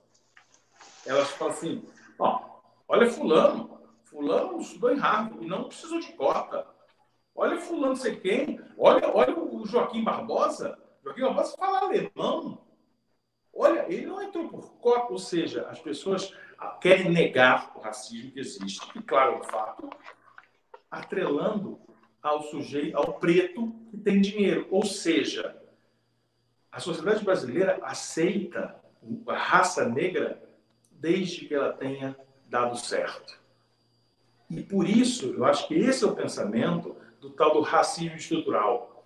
Porque o racismo estrutural, ele sim, claro que ele está é, dentro da ideia da cor da pele. Mas o preto, sem dinheiro, ele é um candidato ladrão. Até se ele jogar bola, a gente acha engraçado, um rap. Mas o preto que anda de carro importado e tem um grande emprego público, ou tornou-se uma referência, alguma coisa de trabalho, ele vira um exemplo para negar-se o racismo. Ou seja, nós somos reféns da ideia da classe social. Eu acho que esse pensamento ele pode nos dar um norte sobre o quanto nós mascaramos e aprofundamos o racismo, propriamente dito, através da questão da grana. Eu, eu, eu tenho dois recortes a fazer. Um em relação ao racismo, outro em relação à, à grana. Em relação ao racismo, eu tendo a discordar de você, é, calcado em duas falas. É, a Benedita da Silva, certa vez, eu vi uma entrevista dela, ela falando que a polícia sabe quando desce um favelado branco e quando desce um favelado preto. O baculejo é diferente. O Bacu, no favelado preto, é mais nervoso do que no favelado branco. Todo mundo pobre igual, fudido igual, vizinho igual, mora no barraco igual. O favelado preto toma porrada mais forte da polícia por ser preto. Porque não é por ser favelado, porque senão teria que ser o mesmo baculejo para os dois. Outro caso que eu discordo, outro exemplo que me calca, que calca a minha discordância perante o que você falou. O Celso Ataíde, que é o coordenador da CUFA, né? Ele falou, a Central Única das Favelas, né? A CUFA. É, falou quando você está jogando bola na, na, na, na, favela, na comunidade, que eu acho comunidade um termo horrível também, porque tenta amenizar e dar algum tipo de poesia, algo que é socialmente grotesco, eu prefiro falar favela, é, ele fala que quando você está na, na, na, no, no, futebol lá, não sei o que, não sei o que, não sei o que, sabe, todo mundo pobre, favelado, tudo fodido, cara. Primeira coisa, dá uma discordância, ah, macaco, fica lá, neguinho, não sei o que. O branco favelado já tira o outro favelado. A primeira coisa que ele tira é pela pele. Então eu acho que não é só o dinheiro. Agora, esse é um recorte da discordância. Agora, o recorte é a concordância. Não, mas esse só país. Só uma, coisa, só uma coisa antes. Quando eu falei esse negócio, eu não quero dizer que o preconceito é financeiro e não racial. Eu quero, eu, o que eu quis dizer, o que eu estou dizendo, acho que não, não sei se consegui me expressar, é que o recorte financeiro, o, o, o, preconceito financeiro, ele afirma, ele aprofunda uh, o, o, racismo propriamente dito, né? a diferença de raça. Aliás, que, que eu acho ruim essa, essa, conversa de racismo, é preconceito da cor da pele, né? porque você não sabe que raça que é. Mas continua, fala de, da grana aí. É, é, isso aí que você coloca, eu me recordo do Jefferson, que era goleiro do Botafogo, né, que foi da seleção, foi para a Copa. É, ele falou assim que toda vez que ele pegava o carro dele, ele tinha um. aí sim, chegou em casa, recebeu um abraço, é bom demais. O, o, o, Jefferson falou que toda vez que ele entrava no carro, que era um puta carrão, que eu nem sei qual, ele falou assim: parece que eu não sou daqui.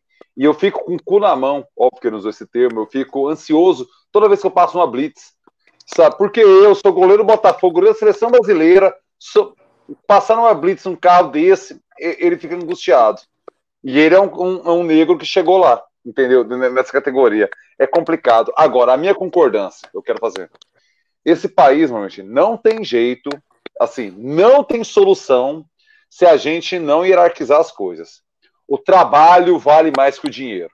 Se a gente não colocar isso de forma explícita, entendeu? Assim, ó, a hora trabalhada vale mais que o dinheiro aplicado. Nossa, não sei como vai, vai se resolver isso. Rapidinho, rapidinho. Então você arruma outra coisa para pensar, porque você está dizendo que não pode, já foi.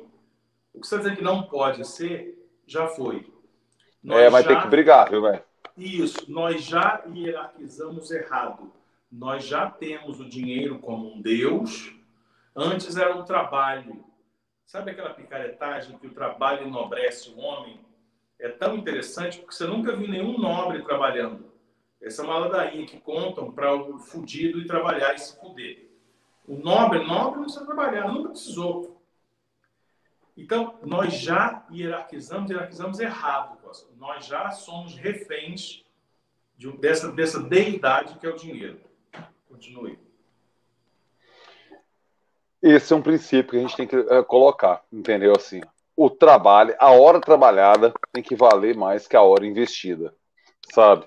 O, o, o, se a gente não resolver isso, não tem solução. Não tem solução, assim, é, é, é, é tudo estéreo, sabe? Tem que valer mais socialmente, tem que valer mais economicamente, tem que valer mais na, no, no astral, sabe? Alguém chegar suado do trabalho do que alguém chegar com o aplicativo, que, que você tira onda com o aplicativo que virou 17 reais no dia, porque tem 57 mil investidos. Entendeu? Tem que valer mais para todas as leituras. Tem que ser mais legal chegar suado do trabalho do que chegar com o aplicativo na mão. Assim, agora, é um desafio hercúleo, né? É um desafio hercúleo. É, nós vivemos, talvez, uma nova fase que a gente não consegue interpretar ainda, pelo menos acho que a gente aqui, dessa ideia desse, desse dinheirismo que é semelhante à ideia do trabalhismo lá de Vargas. Na ditadura de Vargas, é, a polícia de pensamento atuava muito em relação ao samba, e o Luiz Antônio Simas fala muito bem disso, é, quando ele é, fala sobre a perseguição que existia na censura sobre alguns temas do samba. Por exemplo, um deles clássico, não vou lembrar qual é a música e o autor, mas ele falava sobre uma história do sujeito que trabalhava demais, chegava todo dia cansado em casa, e um dia ele chega em casa e a mulher fugiu com outro, porque não aguentou ele. E era um samba muito popular e muito famoso. E a polícia de pensamento, a censura, caçou, não deixou, e aquilo ganhou carnaval, ganhou popularidade e era uma desgraça para o governo à época, ainda no Rio de Janeiro. Você imagina o carnaval no Rio de Janeiro com uma música dessa com a sede no Rio. Por quê? Cara, no auge do trabalhismo, dizendo que o sujeito que trabalha, quanto mais ele trabalha, melhor é. Ele tem como prêmio ser corno e abandonado, como é que isso pode passar? Isso é um péssimo marketing, entendeu agora? Amarração? Então, é, esse é o negócio. Hoje nós, hoje nós estamos em tempos de maior liberdade, o mundo maior, obviamente. Ainda não estamos numa ideia é, de censura, embora a, a, a, de ditadura, de censura, embora haja uma pressão tão grande para tanto, é, mas a gente vê, vê isso. Se você não. Por exemplo, pega o Twitter, vê esses caras que são formadores de opinião, que são esses coaches dinheiro, aquela fala de fazer, olha, se a sua turma na casa dos 20, 30 anos não estiver debatendo startups, abrir empresas, essa turma está errada. Tipo assim, cara, esse negócio de trabalhar só é muito pouco. Você tem que começar a abrir empresa, empreender. O seu negócio, quando você é moderno e bom, você tem que ganhar dinheiro. Baixa o aplicativo, vai no Stonks, é, sabe, XP Investimentos. É isso. Nós, se nós deixarmos assim, eu não sei, você também não, mas os jovens aqui daqui, é 5 anos, de 18, as meninas de 18 anos, vão querer saber do cara, como nos anos, sei lá, nos anos 50, queriam saber se o cara tinha carro, sei lá, nos anos 70, queriam saber é, a, a, os IUPs, né? Agora, não querer saber, escuta, quais os aplicativos que você usa de investimento? Você ganha quanto na bolsa? Entende? Aquela perspectiva de menino e menina, de falar assim, uh, qual é a segurança que você traz para minha filha? Né? Sabe aquela coisa clássica, antiga? Ô Morgan, eu vou falar uma coisa para você, velho.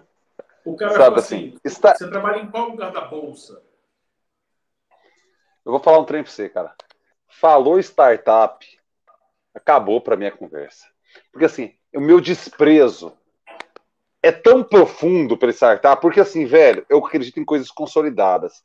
Eu, ah, oficina de startup, vai tomar no cu, ideia, eu tenho um milhão. Eu tenho um milhão de ideia. Eu quero ver fazer. Ideia, start. start dar start é fácil, eu quero ver durar 20 anos. Eu acho que tem que pegar todo o CNPJ do Brasil, que tem 20 anos, e o cara conseguiu sobreviver. Esse cara que tem que dar concurso, consultoria no Sebrae. O Sebrae mexer com startup é um equívoco. A gente tem, cara, uma mortandade de CNPJs inacreditável no Brasil. Por quê? Cultura do startup. Começa, começa, começa e não termina. E não vai, não desenvolve. Para com startup, isso é um erro. Isso é um... Startup é uma. É, velho, assim, falou startup, eu rio. Tem uma amiga nossa, né, que ela, ela tá ganhando a vida com isso. E eu, eu fico feliz por ela, pessoalmente mas toda a conversinha dela me, me, me causa algum tipo de ojeriza, sabe? Assim, velho, assim, startup não dá. O que eu quero é o seguinte: é a continuidade. Continuidade. Durou 20 anos, eu quero ouvir. Se não durou 20 anos, velho, aguenta aí. Segura. A começar é fácil, eu quero ver durar. Eu quero. É, olha. Fala, pode falar. Não, não, não. não, não mas eu... Senão eu vou longe demais. Eu entendo o que você está falando, mas eu vejo essa idolatria que me incomoda.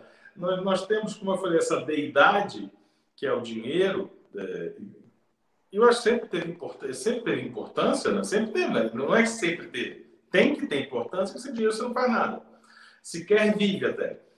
Mas é, há uma idolatria sobre os grandes barões do dinheiro. Por exemplo, teve aniversário esses dias, fez aniversário o Jorge Paulo Leman, que é um dos artífices aí da, da 3G Investimentos, que é o dono da Brahma, que é o, o dono da Imbev, é o dono de tudo que você imagina, né? O ketchup Heinz é dele, o Burger King é dele, né? É, e aí é eu vi enxurrada, né? é? E aí eu vi uma enxurrada de gente dando parabéns, se dando frases, idolatrando o sucesso de um empresário Cara, o que é isso em que nossos ídolos, ou para uma parcela das pessoas, os ídolos são empresários que ganharam, que tiveram lucro em seus negócios. Nós fomos resumir toda a capacidade humana de produzir, de produzir sentimento, de produzir arte, de produzir pensamento. Ela é subjugada para alguém que consegue produzir bilhões, isso, isso torna alguém uma referência. Eu estou entre duas figuras aqui, mandar um abraço para o Renan Potter, que foi quem fez é, essas duas ilustrações. E duas, dois equivalentes, alguns dizem, né? um de um é, americano e um essencialmente brasileiro. Não, calma, né, gente? Calma, Hã? calma, calma, calma.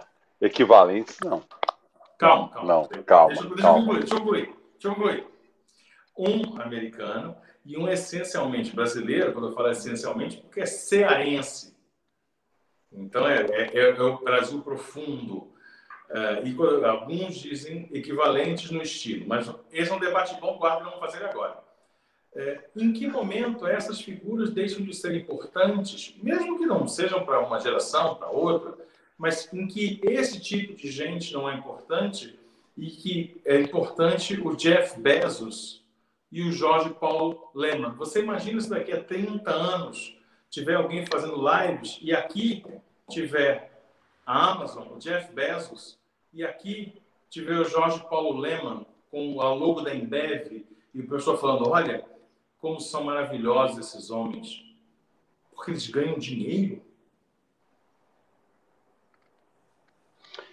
Você vai ser recordado no momento. É uma, uma, polêmica que eu me envolvi, você se envolveu também, quando Steve Jobs morreu. E houve uma comoção. E eu, assim, sempre achei ele um superestimado. Sempre achei. Por quê? Pelo princípio elementar de que ele não foi distribuir iPads na África. Entendeu? Assim, eu sou muito, mas é assim, muito mais fã, enquanto pessoa, do Bill Gates do que do Steve Jobs. Bill Gates tem uma pauta, velho. Ele tem, um, ele tem uma doideira, um compromisso, cara. Que é uma coisa maior, que é assim. A gente que é pobre, fudido, velho, só tá preocupado em pagar a CELG, velho. É, é, é difícil ambicionar isso. Mas quando o cara chega num patamar, velho, se ele só pensar em ganhar mais, como foi o caso de Steve Jobs, criou coisas fantásticas, mas para exclusivamente ganhar mais, para mim ele se apequenou, entendeu? O Bill Gates não. Ele criou uma coisa fantástica para tentar virar algo. Pode ser que não vire, cara, porque essas coisas são difíceis, saca? Mas assim, a minha admiração pelo Bill Gates é infinitamente maior pelo que Steve Jobs e as pessoas, a sedução do marketing, da maçãzinha mordida, roubada dos Beatles, ele tem que colocar roubada, inacreditavelmente roubada. E outro, um calhorda pessoalmente, cara, alguém que não reconhece uma filha, para mim, alguém desprezível, sabe? O cara que, velho, cara, aí eu sou fã do Bob Marley, sabe, Morgantino? O Bob Marley é o seguinte, cara, vários filhos, eu nem sei quando ele deve ter 30 e poucos filhos, né? Eu nem sei quantos filhos ele tem. Vários não são, se pegar o DNA, de fato dele. Sabe para o critério? Eu comi a mulher. Ela falou que é meu, é meu. Se, se, se eu tiver relação sexual com ela e ela tá falando que o filho é meu, beleza, entra aqui. Tá, tá, é herdeiro. Assumiu todos. É muito mais digno do que esse calhorda do Steve Jobs. Entendeu? Calhorda. Agora, tá. você quer concluir? Eu, eu ia colocar a pergunta, rapaziada. Por favor, Tava fale. jogando uma nega maluca minha apareceu. Veio com o filho no colo, dizendo pro povo que o filho era meu. Aí, essa é a, é a máxima do Bob Marley. Mas fala, conclui aí. Se eu fiz relação sexual com ela e eu tá falando que é meu, é meu, não tem problema. Daniel Dornelas, Morga, responda. Qual a perspectiva de sairmos dessa crise financeira e epidemiológica? Você, eh, vamos falar dessa do Daniel mas você arrematou sua história sobre o Bill Gates e todos, porque eu queria falar só, só uma coisa. O Bill Gates tem uma fundação hoje que, que há cinco anos, cinco anos atrás, ele previu que haveria entre 5 e 10 anos uma pandemia por questões de produção industrial, de alteração genética e de alterações uh, uh, climáticas, né, ambientais, climático-ambientais. É, e é um cara que, no início da pandemia, escreveu um artigo que simplesmente se tornou um roteiro sobre como alguém pode sair bem sucedido. No início da pandemia, escreveu um artigo que foi vinculado no Washington Post, mas também foi repercutido em outros jornais, em que ele dava três pontos. Ele falava: olha, nós precisamos fazer testes para isolar as pessoas, nós precisamos fechar os lugares para impedir que as pessoas circulem, e nós precisamos, enquanto cientistas, claro que já vão começar a fazer uma pesquisa intensa sobre a cura, sobre a vacina. Nós precisamos de uma ordenação industrial, porque se nós temos 7 bilhões de pessoas no mundo, não adianta descobrir a cura e não ter produção industrial capaz. Nós precisamos de parques industriais, né, fármacos, para fazer essa produção. E, de fato, o que se viu, de acordo com a OMS, o que acontece hoje é isolamento social, os países que deram certo, a Europa, a Nova Zelândia, né, com um ótimo exemplo, os Coreia do Sul, certo, Coreia, o Paraguai e a Argentina. Fizeram, para não dizer que é só lá, Nego Rico, o Paraguai e a Argentina, fizeram isolamento social, fizeram testagem em massa e agora nós temos, estamos vendo que o grande lance é, mais do que ver se a vacina de Oxford, da, se a vacina chinesa ou se a vacina russa são boas, é correr para que o Instituto Butantan consiga fabricar 300 milhões de doses. Porque não adianta ter a dose e falar assim, cara, só eu e meu primo vai tomar aqui, eu e meu colega, eu e minha irmã. E a distribuição, velho? Então, como, é, é, como é que distribui isso no, no país então, inteiro, isso bicho? É o, isso é o Bill Gates. Sobre a pergunta do Daniel em relação à perspectiva econômica é, e, e, e, de, de epidemiológica. E epidemiológica, nós não temos nenhuma chance de nenhuma saída, nada melhor do que esperar a vacina. Não existe nada que esse governo queira fazer, exceto esperar a vacina. É, quando você vê um presidente dizendo que, ironizando, só pode ser ironizando, desprezando 115 mil mortos, dizendo que não conhece outro país no mundo que conseguiu lidar tão bem com a pandemia como o Brasil, é alguém que, sim, deveria ser pendurado de cabeça para baixo. Né? Deveria ser aplicado no modelo Mussolini. É, porque isso é um assinte, isso é um genocídio, isso é um desprezo à vida, isso é um desprezo a, a pessoas, não é a vida num conceito geral. Isso é um desprezo a, a RG, CPFs, histórias de pessoas. Esse é um ponto. É, na questão. Na questão. Saúde! Lúpulo. Lúpulo. Na questão, Saúde! Na questão financeira, eu acho que nós estamos ainda mais enrolados, porque não há um plano, não há uma definição de um plano. Nós temos uma guerra de dois lados. Por um, por um lado, nós temos o, o Paulo Guedes, que quer fazer a política ultraliberal a qualquer custo, como se fosse só aplicar um modelo e pronto, sem observar o que é um país, as suas dificuldades e desigualdades. E, é, do outro lado, nós temos uma tentativa de populismo urgente do presidente, que é de distribuir dinheiro que é custo para ver se ele consegue a reeleição. Então, assim, como não há projeto, como não há norte, como não há convicção para chegar a algum lugar, não há como responder isso de uma forma boa. É, nós estamos ao Deus da Deixe-me fazer a perspectiva poliana perante sua fala, sabe?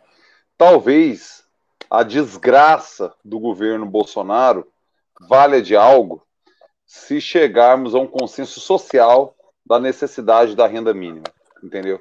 Que isso aponta no horizonte. A extrema direita concordar com a necessidade de uma renda mínima Talvez isso vire um legado para o Brasil. Talvez esse seja o legado do governo Bolsonaro. Entendeu? Assim, dessa, de, de todo esse descalabro que vivemos e por meios tortos, né? Completamente macunaíma, sabe? O, o, o jeito que chegamos nisso. É, mas talvez isso seja o legado do governo Bolsonaro, de você ter um consenso social tal qual a necessidade de um SUS, tal qual a necessidade de uma educação de qualidade, Todo mundo discorda por meios, discorda nas estratégias tal, não sei o quê, mas ninguém fala assim, não, não, educação não tem que ter, não, cara, esse negócio aí acaba com essas escolas tal. Ninguém fala. A gente debate modelos, projetos, possibilidades e tal. Talvez o legado torto, macunaíma do governo Bolsonaro seja um consenso social perante a necessidade de uma renda mínima. Você concorda com isso? É, é, mais ou menos, porque não adianta a gente ter renda mínima é, a custo da Caça de Direitos. Nós não precisamos de renda mínima, nós já temos um negócio institucional garantido na Constituição brasileira chamado salário mínimo. Se já existe um salário mínimo, que você inventa uma renda mínima? Não se quer botar que o salário é esse valor? A renda mínima é o salário mínimo. Então, mas a questão principal é: não adianta pregar renda mínima e caçar direitos direitos conquistados, direitos trabalhistas. Não adianta renda mínima e tirar dinheiro do SUS. Não adianta renda mínima e sucatear a educação é, é, pública, gratuita e de qualidade. Porque isso é um engodo. Isso é uma sacanagem, isso é uma picaretagem, isso é um golpe de retórica. Eu entendo o que você está falando e, para isso dar certo, ele tem que convencer o Flávio Rocha, o Luciano Hang e a turma da Fiesp a serem de extrema esquerda. Não é ser de esquerda. Porque nós tivemos um governo de centro-esquerda. De centro-centro, flertando um pouquinho com a esquerda nos anos 90, e um governo de centro-esquerda é, dando, dando foco, dando holofote aos pobres, como com Lula até a Dilma. Não é de esquerda, de centro-esquerda. Porque os bancos nunca deixaram de lucrar e nunca bateram tantos recordes lucrando. Centro-direita e centro-esquerda. Eu colocaria o, o Fernando Henrique na centro-direita. Ok, ok, ok. Sem problema. Aí você teria que falar o seguinte para o cara: falou, vocês que me elegeram, vocês que querem cassação de direito, vocês que querem a canibalização dos direitos, eu quero que vocês me apoiem na renda mínima. Cara, renda mínima é política de extrema direita. É, é o comunismo.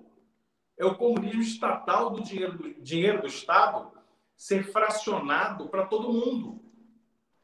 Quando você, quando você percebe que a, a Áustria faz isso, não é a perspectiva comunista, mas o dinheiro sobrou. A Islândia fez isso com o dinheiro sobrando. O dinheiro sobrou. No final, lá é pequenininho, desse tamanho de Anápolis.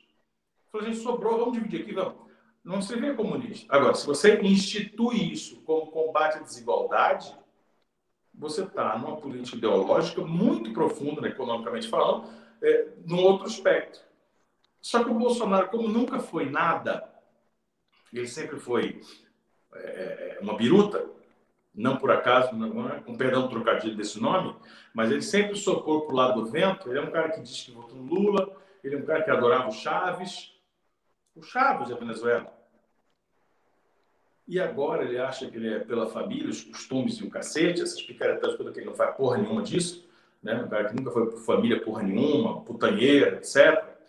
É, agora ele fala, gente, parece que esse negócio do Lula é bom. Esse negócio de dar dinheiro é bom eu vou dar dinheiro. E agora ele quer dar dinheiro. Então, assim, renda mínima, daqui a pouco, se deixar, ele dá renda mínima para todo mundo. Ele falou, olha, para quem precisa é 300. Mas para quem não precisa, eu vou dar 5 reais na conta. Porque todo mundo merece. Não, sabe? Então, não é isso. O debate não pode ser é, é, raso é, ou mais, baixo desse jeito. Nós não podemos pautar o debate por 200 ou 300 reais. Nós temos um salário mínimo, Costa.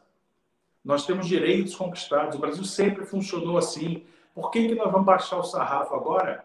Baixar o nível e deixar que o bom é 300 reais para a tua vida inteira para pobre. É, mas pobre nunca viu tanto, cara. Sabe, assim, é, é, é, é a crueldade é essa. Sabe, é, é, é, você almeja... Entrar, mas aí, Costa, nós vamos entrar no seguinte. Qual que é a crítica que fazia em relação ao Bolsa Família? O cara ganha dinheiro e ele nunca vai trabalhar porque ele tem ali. Aí chega as madames do Sul chegam a dizer que no Nordeste as mulheres fazem filho para ganhar mais dinheiro. Nós vivemos muito, reiteradas vezes essa falácia. E isso não é verdade. O Banco Mundial já fez algumas manifestações mediante estudos mostrando o quanto é fundamental o, o, Bolsa Família e o quanto havia porta de entrada e porta de saída. O que está se falando agora em relação ao auxílio emergencial ou auxílio perene é uma porta de entrada, porque assim, independentemente de qualquer coisa, você vai ganhar esse dinheirinho aí. Cara, nós precisamos sim dar qualificação, educação, saúde, porta de entrada no programa social e porta de saída. Ganhou, conseguiu romper a fome? Conseguiu arrumar um emprego? Conseguiu qualificação? Sim. Arrumar um emprego? Uhum. Então, dá chance para outro. É isso. Esse programa aí é o engodo da, daquilo que essas madames que são Bolsonaro criticavam. Porque isso é um loop infinito de dar dinheiro sem critério. É o golpe eleitoral do Bolsonaro. Você deve ter algum assunto aí sobre ouvinte. Eu quero falar sobre Dylan e Belchior, porque eu não imaginei que a gente ia falar tanto de política. Eu vi que você ficou puto quando eu falei equivalência. Não, porque na verdade eu acho que você comete um equívoco, sabe? É, ao, ao, eu acho que você comete um equívoco Possível. em relação ao salário. Impossível, isso aí não pode acontecer. Porque é o seguinte, eu busquei aqui enquanto você falava o que, que o DIEESE coloca como salário mínimo ideal. R$ 4.366,51 centavos. Ou seja, R$ 4.400, arredonda para cima. R$ 4.400 é o salário mínimo do DIEESE. Só que o DIEESE trabalha numa média que pega São Paulo, uma cidade que, que o custo de vida é muito caro, e pega é, Mara Rosa, cidade da, da, da minha sogra, em que o custo de vida é muito mais barato.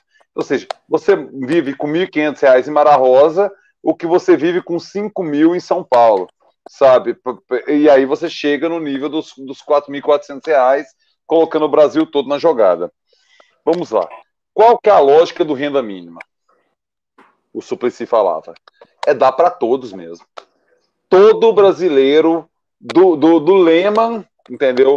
Do, do primo rico lá do coach que você fala lá, que, que, que fica enaltecendo a startup, ao mendigo craqueiro, vai ter 300 conto na conta. E você tem o direito de abdicar. Fala assim, olha, eu não preciso. Fala assim, não, velho, eu, eu, eu tô de boa, não quero. Agora, se quiser, tá aqui. Se você não se manifestar, todo mês vai ter 300 pila na tua conta. Eu acho que é justo. Eu acho que tem que ser assim. Eu acho. Ah, mas o cara vai trabalhar. Velho, sempre vai ter alguém que não vai trabalhar.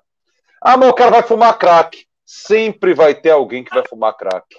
Ah, o cara vai beber. Sempre vai ter alguém que vai beber. Para com isso. Para, entendeu? Assim, relaxa disso. E todo brasileiro vai ter 300 reais na conta. Todo brasileiro. Eu tô falando 300 reais, é só um número. Eu não sei se é 300. Não sei se é, se é, se é os mil reais salário mínimo ou se é os 4,400 do, do DIEESE. Eu não sei o que é. Mas assim, eu acho que tem que ser assim. Eu acho que se a direita se convencer disso e a extrema direita se convencer disso, pelo fim torto que seja, velho, eu considero isso um avanço. Um engodo, é um engodo, eu entendo que é engodo, mas é menos mal. O pobre vai ter 300 pila na conta, velho. Então, assim, papai é pai pra beber. Não interessa, velho. Eu bebo também. Eu vou falar mal do pobre que bebe agora? Vai. Costa, Pode falar. O problema é que tem dois problemas aí. O primeiro deles é que nunca, em nenhum momento, foi debatido ser para todo mundo. Eu entendo que as condições ideais, né, como eu te falei, eu citei a Áustria e citei a Islândia, não sei se é Islândia ou Finlândia, né, mas fizeram isso. Eu sei que a Áustria estava num debate há uns 3, 4 anos muito intenso sobre essa renda mínima para todos os cidadãos, porque o dinheiro sobrava, eles não têm que gastar lá com o hospital, não tem que abrir é, escola, não tem que fazer asfalto, tudo já tem. Então sobra dinheiro. País resolvido, né? Isso, já é resolvido. É, então, primeiro que não é isso, não tem essa isonomia. Mas ok, isso é uma questão que você pode até abrir mão, porque ninguém nunca teve a ambição de botar aqui desde o lema até o craqueiro e ganhar um valor. É, mas só que isso não pode entrar, como não há orçamento, isso não pode entrar às custas da caça dos nossos investimentos, a caça dos direitos conquistados, a caça de, olha, eu ia fazer um hospital, mas não dá, porque o dinheiro da saúde eu botei no renda mínima. Eu, o, FGTS vocês foi para Cucuia. Tive que mudar a lei aqui. Porque o dinheiro que era arrecadado, eu peguei, criei um outro imposto para jogar por renda mínima. Quer ponte, o Ministério das Cidades, que faz essa, esse, esse trololó de infraestrutura, ponte, asfalto, acabou porque eu estou colocando dinheiro na renda mínima. Porque aí você pobretiza a sociedade e tira perspectiva. Você tira perspectiva. Porque você tem que dar condições para o cara crescer. E dar condições é o quê? Cara, você está precisando do quê? Eu estou precisando de uma faculdade. Eu fiz meu segundo grau, tá?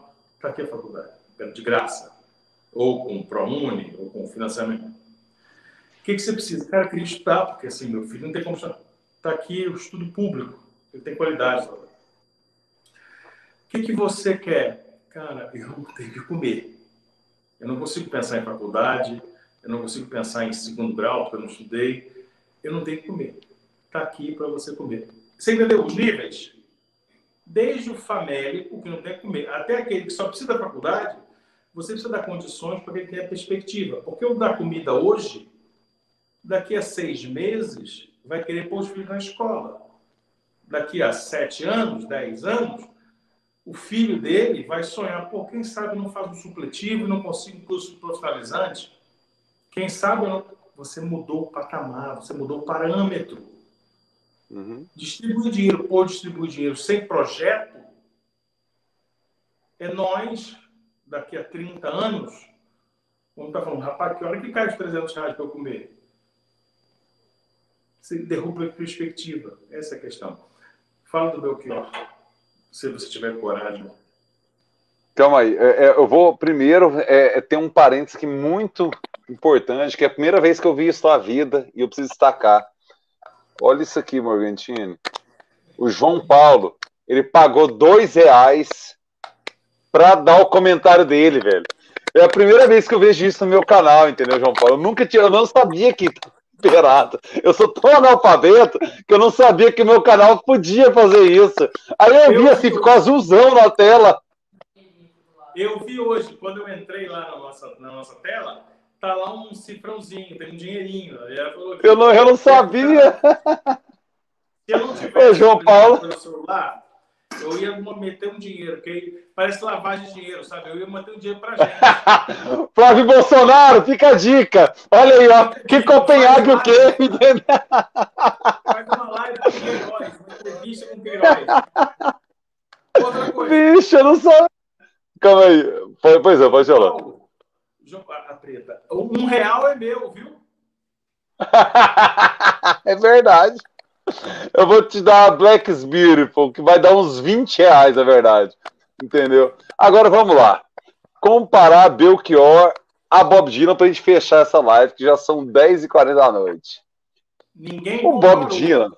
Ninguém comparou. Canalha, biltre, mau caráter, como você sempre foi. Ninguém comparou. Eu disse que para muitos é equivalente. Para muitos errados para muitos que não sabem de nada, para muitos analfabetos, talvez, entendeu? Porque o que acontece é o seguinte: com todo o poder do Belchior, ele talvez caia para a segunda divisão da música brasileira. Talvez ele seja um pai sandu da música brasileira, entendeu? Com momentos, ele tem momentos, ele tem uma alucinação, um grande disco. Agora, você já tentou ouvir o Belchior nos anos 80? 74. Meu amigo, é assim, é, é, algo tão ruim, é algo assim, da ânsia de vômito, ouvir o que o Belchior fez nos anos 80. Ele tem três discos. Ele tem uma obra-prima, que é Alucinação, e tem mais dois discos, sabe? Agora, velho, o que o Belchior fez nos anos 80 é lamentável, cara. É, assim, é, é, inacreditável como que ele erra tanto. Porque até os caras que erraram nos anos 80, tipo o Raul errou, tipo o Gil errou com punk de periferia, os caras erraram menos. O Belchior, acho que ele largou, igual ele largou a vida, ele largou. O Bob Dylan, não. O Bob Dylan tem um período muito curto, que é a fase cristã dele, aquele Infidels, é, aquele álbum que é ruim. E mesmo assim, você pesca uma música ou outra boa, cara. Esses caras, mesmo quando erra, é bom, entendeu? O Belchior, não. O Belchior é. Olha, o Belchior, ele, ele é um. Ele tá no nível de um eu tô sendo muito cuidadoso, assim, porque eu sei que o Belchior hoje é um Raul da nova geração, entendeu? Então, você é, fala mal de Belchior. Eu resposta para você, pra, pra, eu vou desmontar você igual Lego, mas continua na hora aqui, ó. Queria dizer para você, ó, que eu acabei de ficar sabendo isso aqui, ó. Olha aqui, ó. Eu, eu, eu acabei de ganhar mais 5 reais aqui, ó. É isso que eu tô te Cara. Pois é, aí, ó. Felipe Veloz pagaria uma caixa de cerveja, pode pagar para ficar à mesa. Quando liberar, tá combinado, Felipe. A gente vai, Felipe Veloz. Eu falei Veloz, ah, é porque eu sou analfabeto mesmo. Valeu, Filipão. Obrigado pelos cinco pila, velho. Hum. Equivalência. Eu estava falando aqui a, live, no início da live, sobre. Não, não, não, não, não. Eliane queria lavar o copo. Deixa eu deixar um recado aqui à, à juventude, aos cervejeiros recentes. Eu prefiro um copo lavado por lúpulo do que lavado por detergente. Jovens, não lavem o copo. Vai trocar de cerveja, vai lavar copo. Ó, chegou a hora. Mas é o seguinte, Black is beautiful. Black's beautiful. Tá aqui também. Black's beautiful. Ah, eu falava no início da live aqui sobre o dinheirismo, né? Sobre o quanto dinheiro, tá? tá eu percebi que eu estou conversando com um zumbi do Walking Dead, alguém que já foi mordido pelo dinheirismo.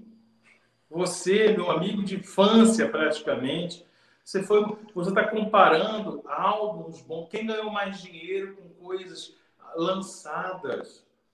Eu não estou falando que ele, estou falando não fique indignado, não, Aureliano. Fica quieto. Tá. Eu estou falando. Nós temos que contar isso para quem está ouvindo o podcast.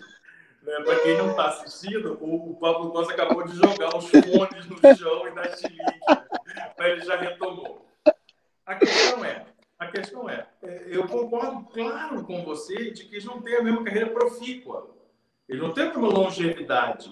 O, Bob Dylan começou a fazer álbum em 62, 3 e está lançando coisas boas até agora. O álbum dele que ele lançou em, em junho, maio, agora. Esse é, fantástico, fantástico, genial. Fantástico.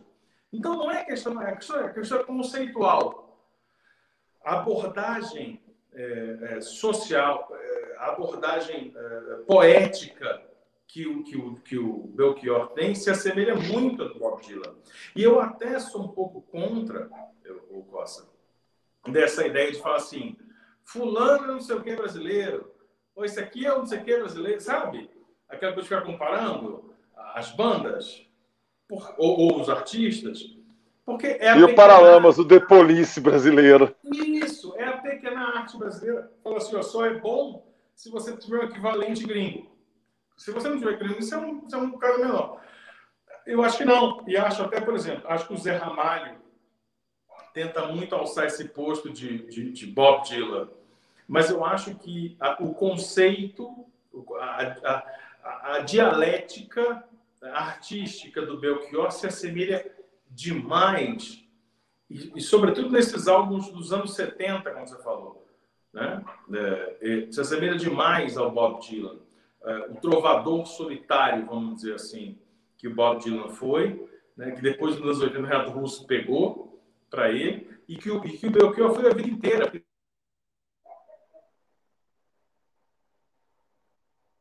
Ih, parece que deu pau aí na, na conexão do Morgantini, hein? Ih, o internet. A internet falhou aí. Não, é que eu recebi uma ligação. Ah, voltou, voltou, voltou. Bicho, o povo descobriu esse negócio do dinheiro aqui, velho. O dinheirismo chegou aqui na live, viu? É, não, é, eu tô pirando, eu não sabia que tinha isso. Olha aqui, quem é o nosso Lou Reed? Vamos lá. Quem é o nosso Lou Reed? Vamos lá.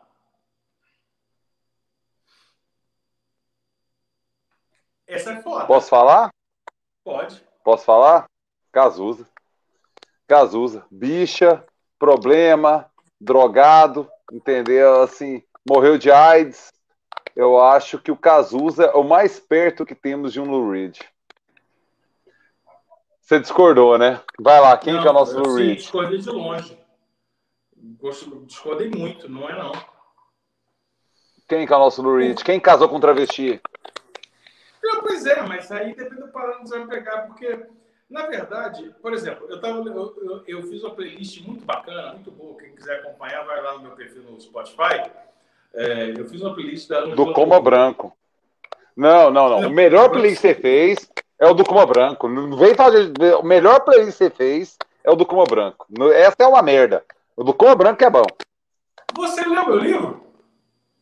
Não li ainda. Eu vou ouvir a playlist. Eu também não leria um romance seu.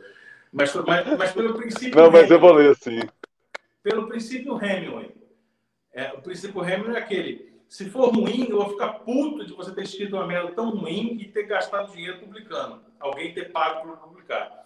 E se for bom, eu vou ficar muito mais puto pensando como é que eu não tive essa ideia antes de escrever tão bem quanto você. Então, esse é o lance. Agora, vamos lá. Quem é o Lou Reed? Eu escrevi, pois é, eu escrevi, eu estava pensando na Angela Rorô, e eu vi o tanto que a Angela Rorô, o som da Angela Rorô no final de 70 para 80, tem a base musical do que o, do que o, o, o Zeca Jagger criou para a sonoridade do, do Barão Vermelho do Cazuza. É muito interessante. Você ouvir Angela, só que a voz dela é rasgadamente uma voz de overdrive de Janis Joplin. Né? Então, essa é uma questão. Agora, né, eu queria falar sobre a, a Rorô nesse, nesse parâmetro. Agora, o Lou Reed, cara, musicalmente falando, poeticamente falando, é difícil, porque nós não tivemos no rock. O que, que o Lou Reed é? Vamos lá, falar pro amigo. Bota, bota o nome dele aqui, o cara pagou 15 conto pela essa porra, 10 conto. Cara, pois bota é, assim, eu tô, tô, com vergonha porque é, é, eu não, é meio difícil, assim. Você já fez a galera começou a pagar. Do que colocar perguntas. É o Frederico.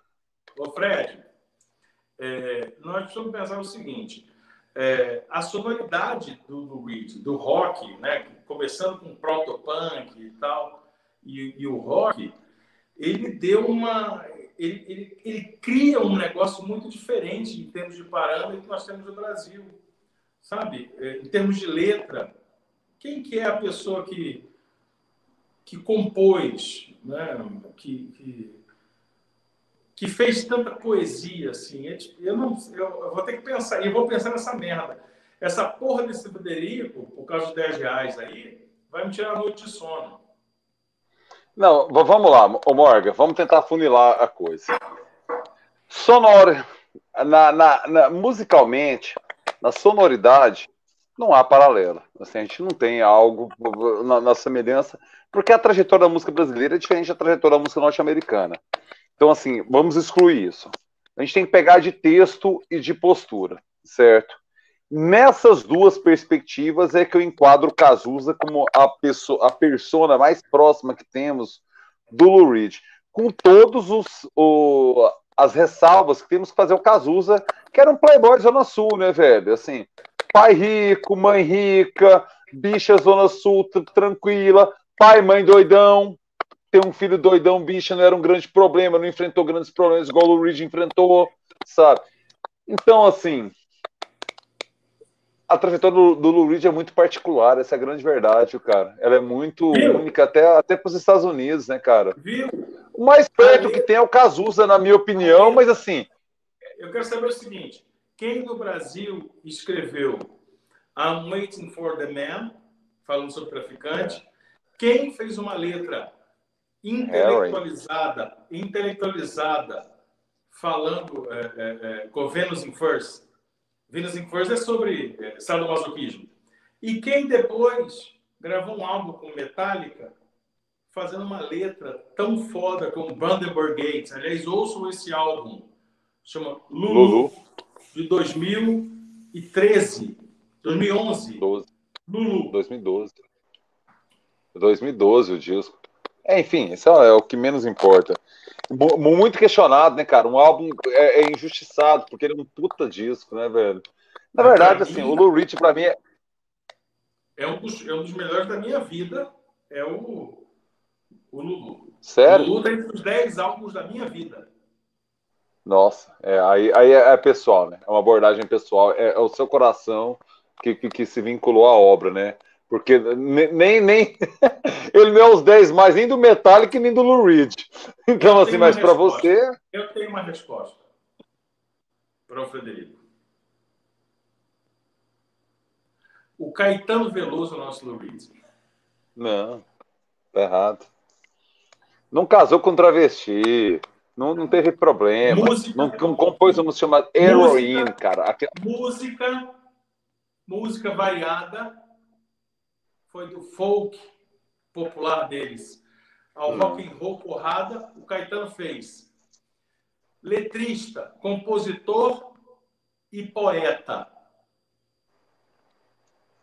O Caetano falta problema na vida. Ele, ele falta droga, falta travesti, ele, fa, ele falta problema, falta medo de AIDS. Entendeu? Assim, medo de AIDS é algo que muda uma pessoa. O, o Caetano, está mais perto do Bob Dylan. Não, o Caetano nunca teve medo de AIDS. Sabe? Quem não teve medo de AIDS não dá para. O, o, o, Cazuza morre de AIDS. Entendeu? Então, assim, é outra história. O, o, o, o Caetano está mais perto do Bob Dylan. Aí eu acho que cabe um debate. Quem é o Bob Dylan brasileiro? E esse é um bom debate. eu estou com o dedo aqui no, no live, aquele para deixar a live. É, é, é, só, é só você falar para mim que o Renato Russo é nosso Ian Curtis. Porque assim, isso é o óbvio, óbvio, eu vou embora. Não, não, não. O Renato Russo é o nosso Morse. Entendeu? É o Morse. Olha o dedo. Nossa, o dedo.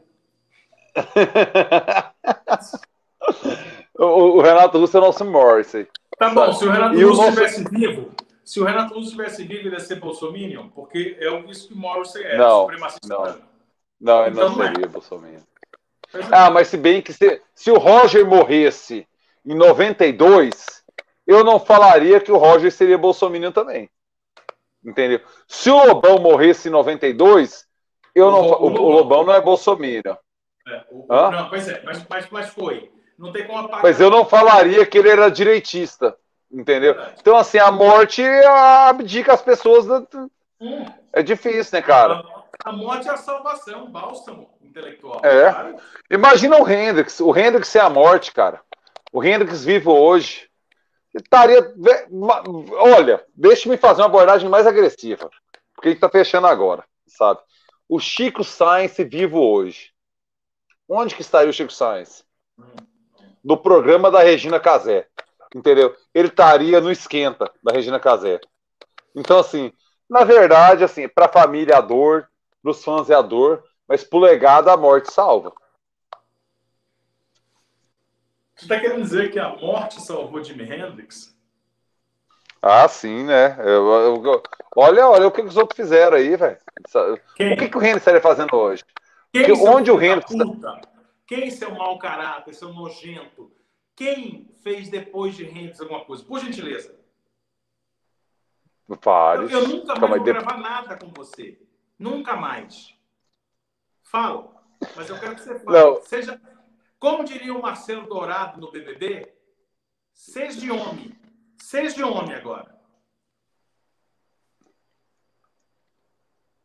Não, não pensa não.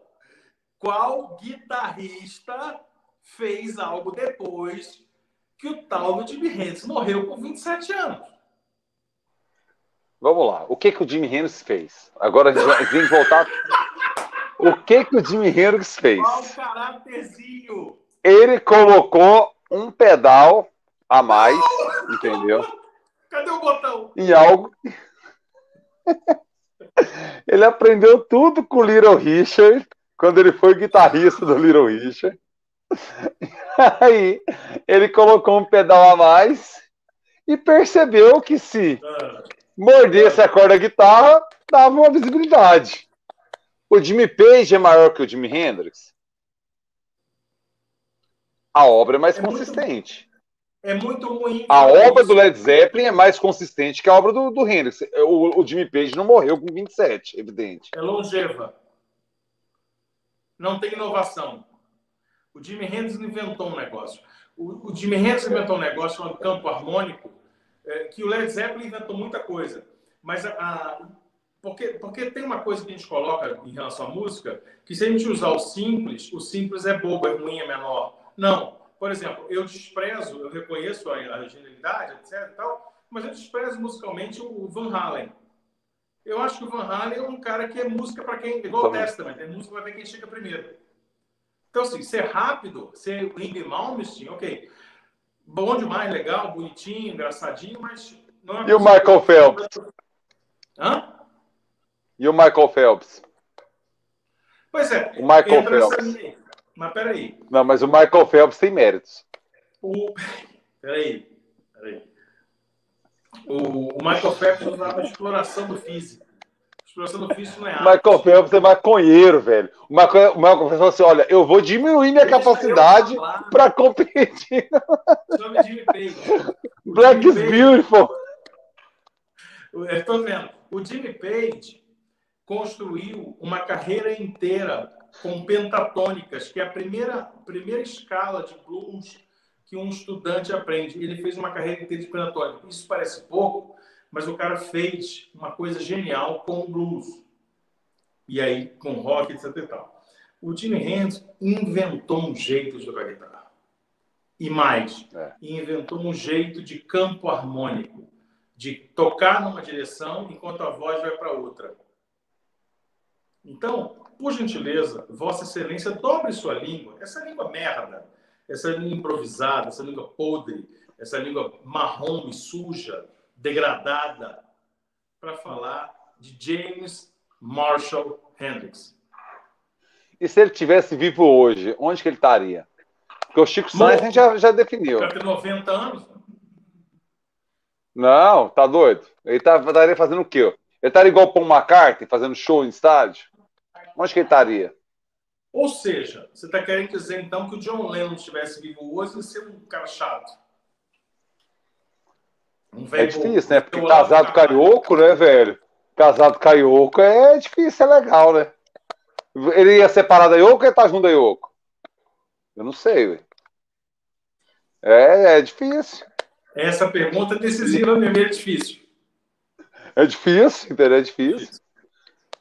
Vamos nessa, né, velho? Assim, o Black is Beautiful bateu aqui, entendeu? Já começou a entrar. e, e, aí, assim, o que, que eu acho? Sabe? Primeiro, assim, todos vocês que estão aqui até agora, se inscrevam no canal do Morgantini, Henrique Morgantini, porque semana que vem a live é lá. Se inscreva lá, porque precisa monetizar e precisa ganhar os realzinhos aqui também, entendeu? Igual eu descobri agora que vocês me deram, velho, deu quase acho que 50 reais aqui. Pagou o galãozinho aqui da, da Black Beautiful. Muitíssimo obrigado a todos vocês. Se inscrevam lá, Henrique Morgantini. Peço a vocês também para que curtam o vídeo aqui. Vocês estão, velho, tem muita gente vendo aqui, muita gente não curtiu. Curtam o vídeo aqui, por favor e peço para que vocês também entram e sigam no Spotify Morga e Coça. Que é o, essa, esse papo aqui vira o podcast quarta-feira, que eu baixo o áudio, entendeu? E aí eu, eu subo lá na, com todas as imperfeições e tudo. A gente vai melhorar. O Morgan está pensando nas vinhetas aí e tal, não sei o quê. A gente vai dar um up ali, mas assim, por enquanto é o que a gente dá conta de fazer. Por hora é o que conseguimos. Morga e Coça no Spotify e no Anchor. Anchor, né? Em português é o Anchor, é uma âncora, em inglês é o onde que o aplicativo que joga. Então você entra lá Anchor ou no Spotify. Eu não consegui colocar nas outras, viu, Morgantini? Meu analfabetismo lá, eu não consegui colocar no Apple Podcast, no Google Podcast, no Deezer. É, eu não consegui fazer subir. Eu só consegui no Spotify e no Anchor, no próprio. É o que tem para hoje. A gente vai melhorando, sabe? Por favor, sigam lá. Mais alguma coisa, Morga, a dizer? Cara, é, eu quero saber agora é, quem é o Gilberto Gil gringo. Fica para a próxima essa dúvida. Porque a chance é de ser o Bob Marley é grande. Não, porque o Bob é maior que o Gil, né? Então, assim, o, o Bob Marley é maior que o Gilberto Gil. Então, assim, é, é difícil. Por que você tá vivo? Segundo turno, Bob Marley e Gilberto Gil. Você volta no Gilberto Gil? Quantos segundo turnos você quer? Porque eu voto Gilberto Gil para tudo que você quiser. Como diria, Contra como o Bob diria, Dylan? Como diria o João Wonderbach, o, o, o Lobão, sim para tudo que você quiser, é o que eu diria para o Gilberto Gil. Cara, deixa eu te falar uma coisa: o Bob Marley é um regueiro maravilhoso. Ele fez a mesma coisa musicalmente sempre. Se o Bob Marley tivesse vivo hoje, ele não daria conta de ser o Roberto Carlos, porque o Roberto Carlos não dá conta de ser o Roberto Carlos. O talento do Roberto Carlos acabou, acabou, e ele começou a fazer música temática. Ele começou a fazer mote, música para gorda, música baixinha, música para o caminhoneiro. O Roberto Carlos acaba em Amazônia, que é linda. Acaba não, ele acaba antes. 81, ele acaba antes. Baleias, acaba e o Bob Marley estava lá.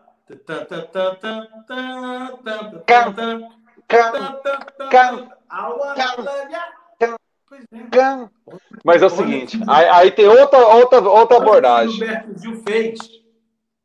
O Gilberto Gil não criou nada. O Bob Marley criou um estilo, entendeu? o reggae, entendeu? O reggae. É igual o João Gilberto, criou o a bossa Bob nova. Gil criou o reggae? Bob Marley. o Bob Marley criou o reggae? Criou. Porque antes tinha ska. Inventou. Ele inventou. Ele inventa um, um, jeito de tocar música. Isso assim, ele é um Big Bang, entendeu? O Paulo Guedes inveja o, o Bob Marley e o Paulo Guedes inveja o João Gilberto, que é o Big Bang, entendeu? Você inventa um jeito de tocar uma história. É igual o João Gilberto. Ele inventa um jeito de tocar o violão, mas pode tocar assim? Mas pode. Igual o Bob Marley, ele inventa um jeito de tocar a música. Não, não é a caixa que marca o tempo, é o bumbo que marca o tempo. E aí, velho, é, isso é muito relevante, cara. Você criar um estilo, velho, é muito, é, isso é muito maiúsculo. Vamos nessa, Morga. Mais de duas horas já, velho. Pelo amor da Virgem walk Maria. Down, walk down Portobello Road to the sound of reggae. I'm alive. I'm alive and vivo, muito vivo. Feel the sound Não, of... outro, outro debate para semana que vem.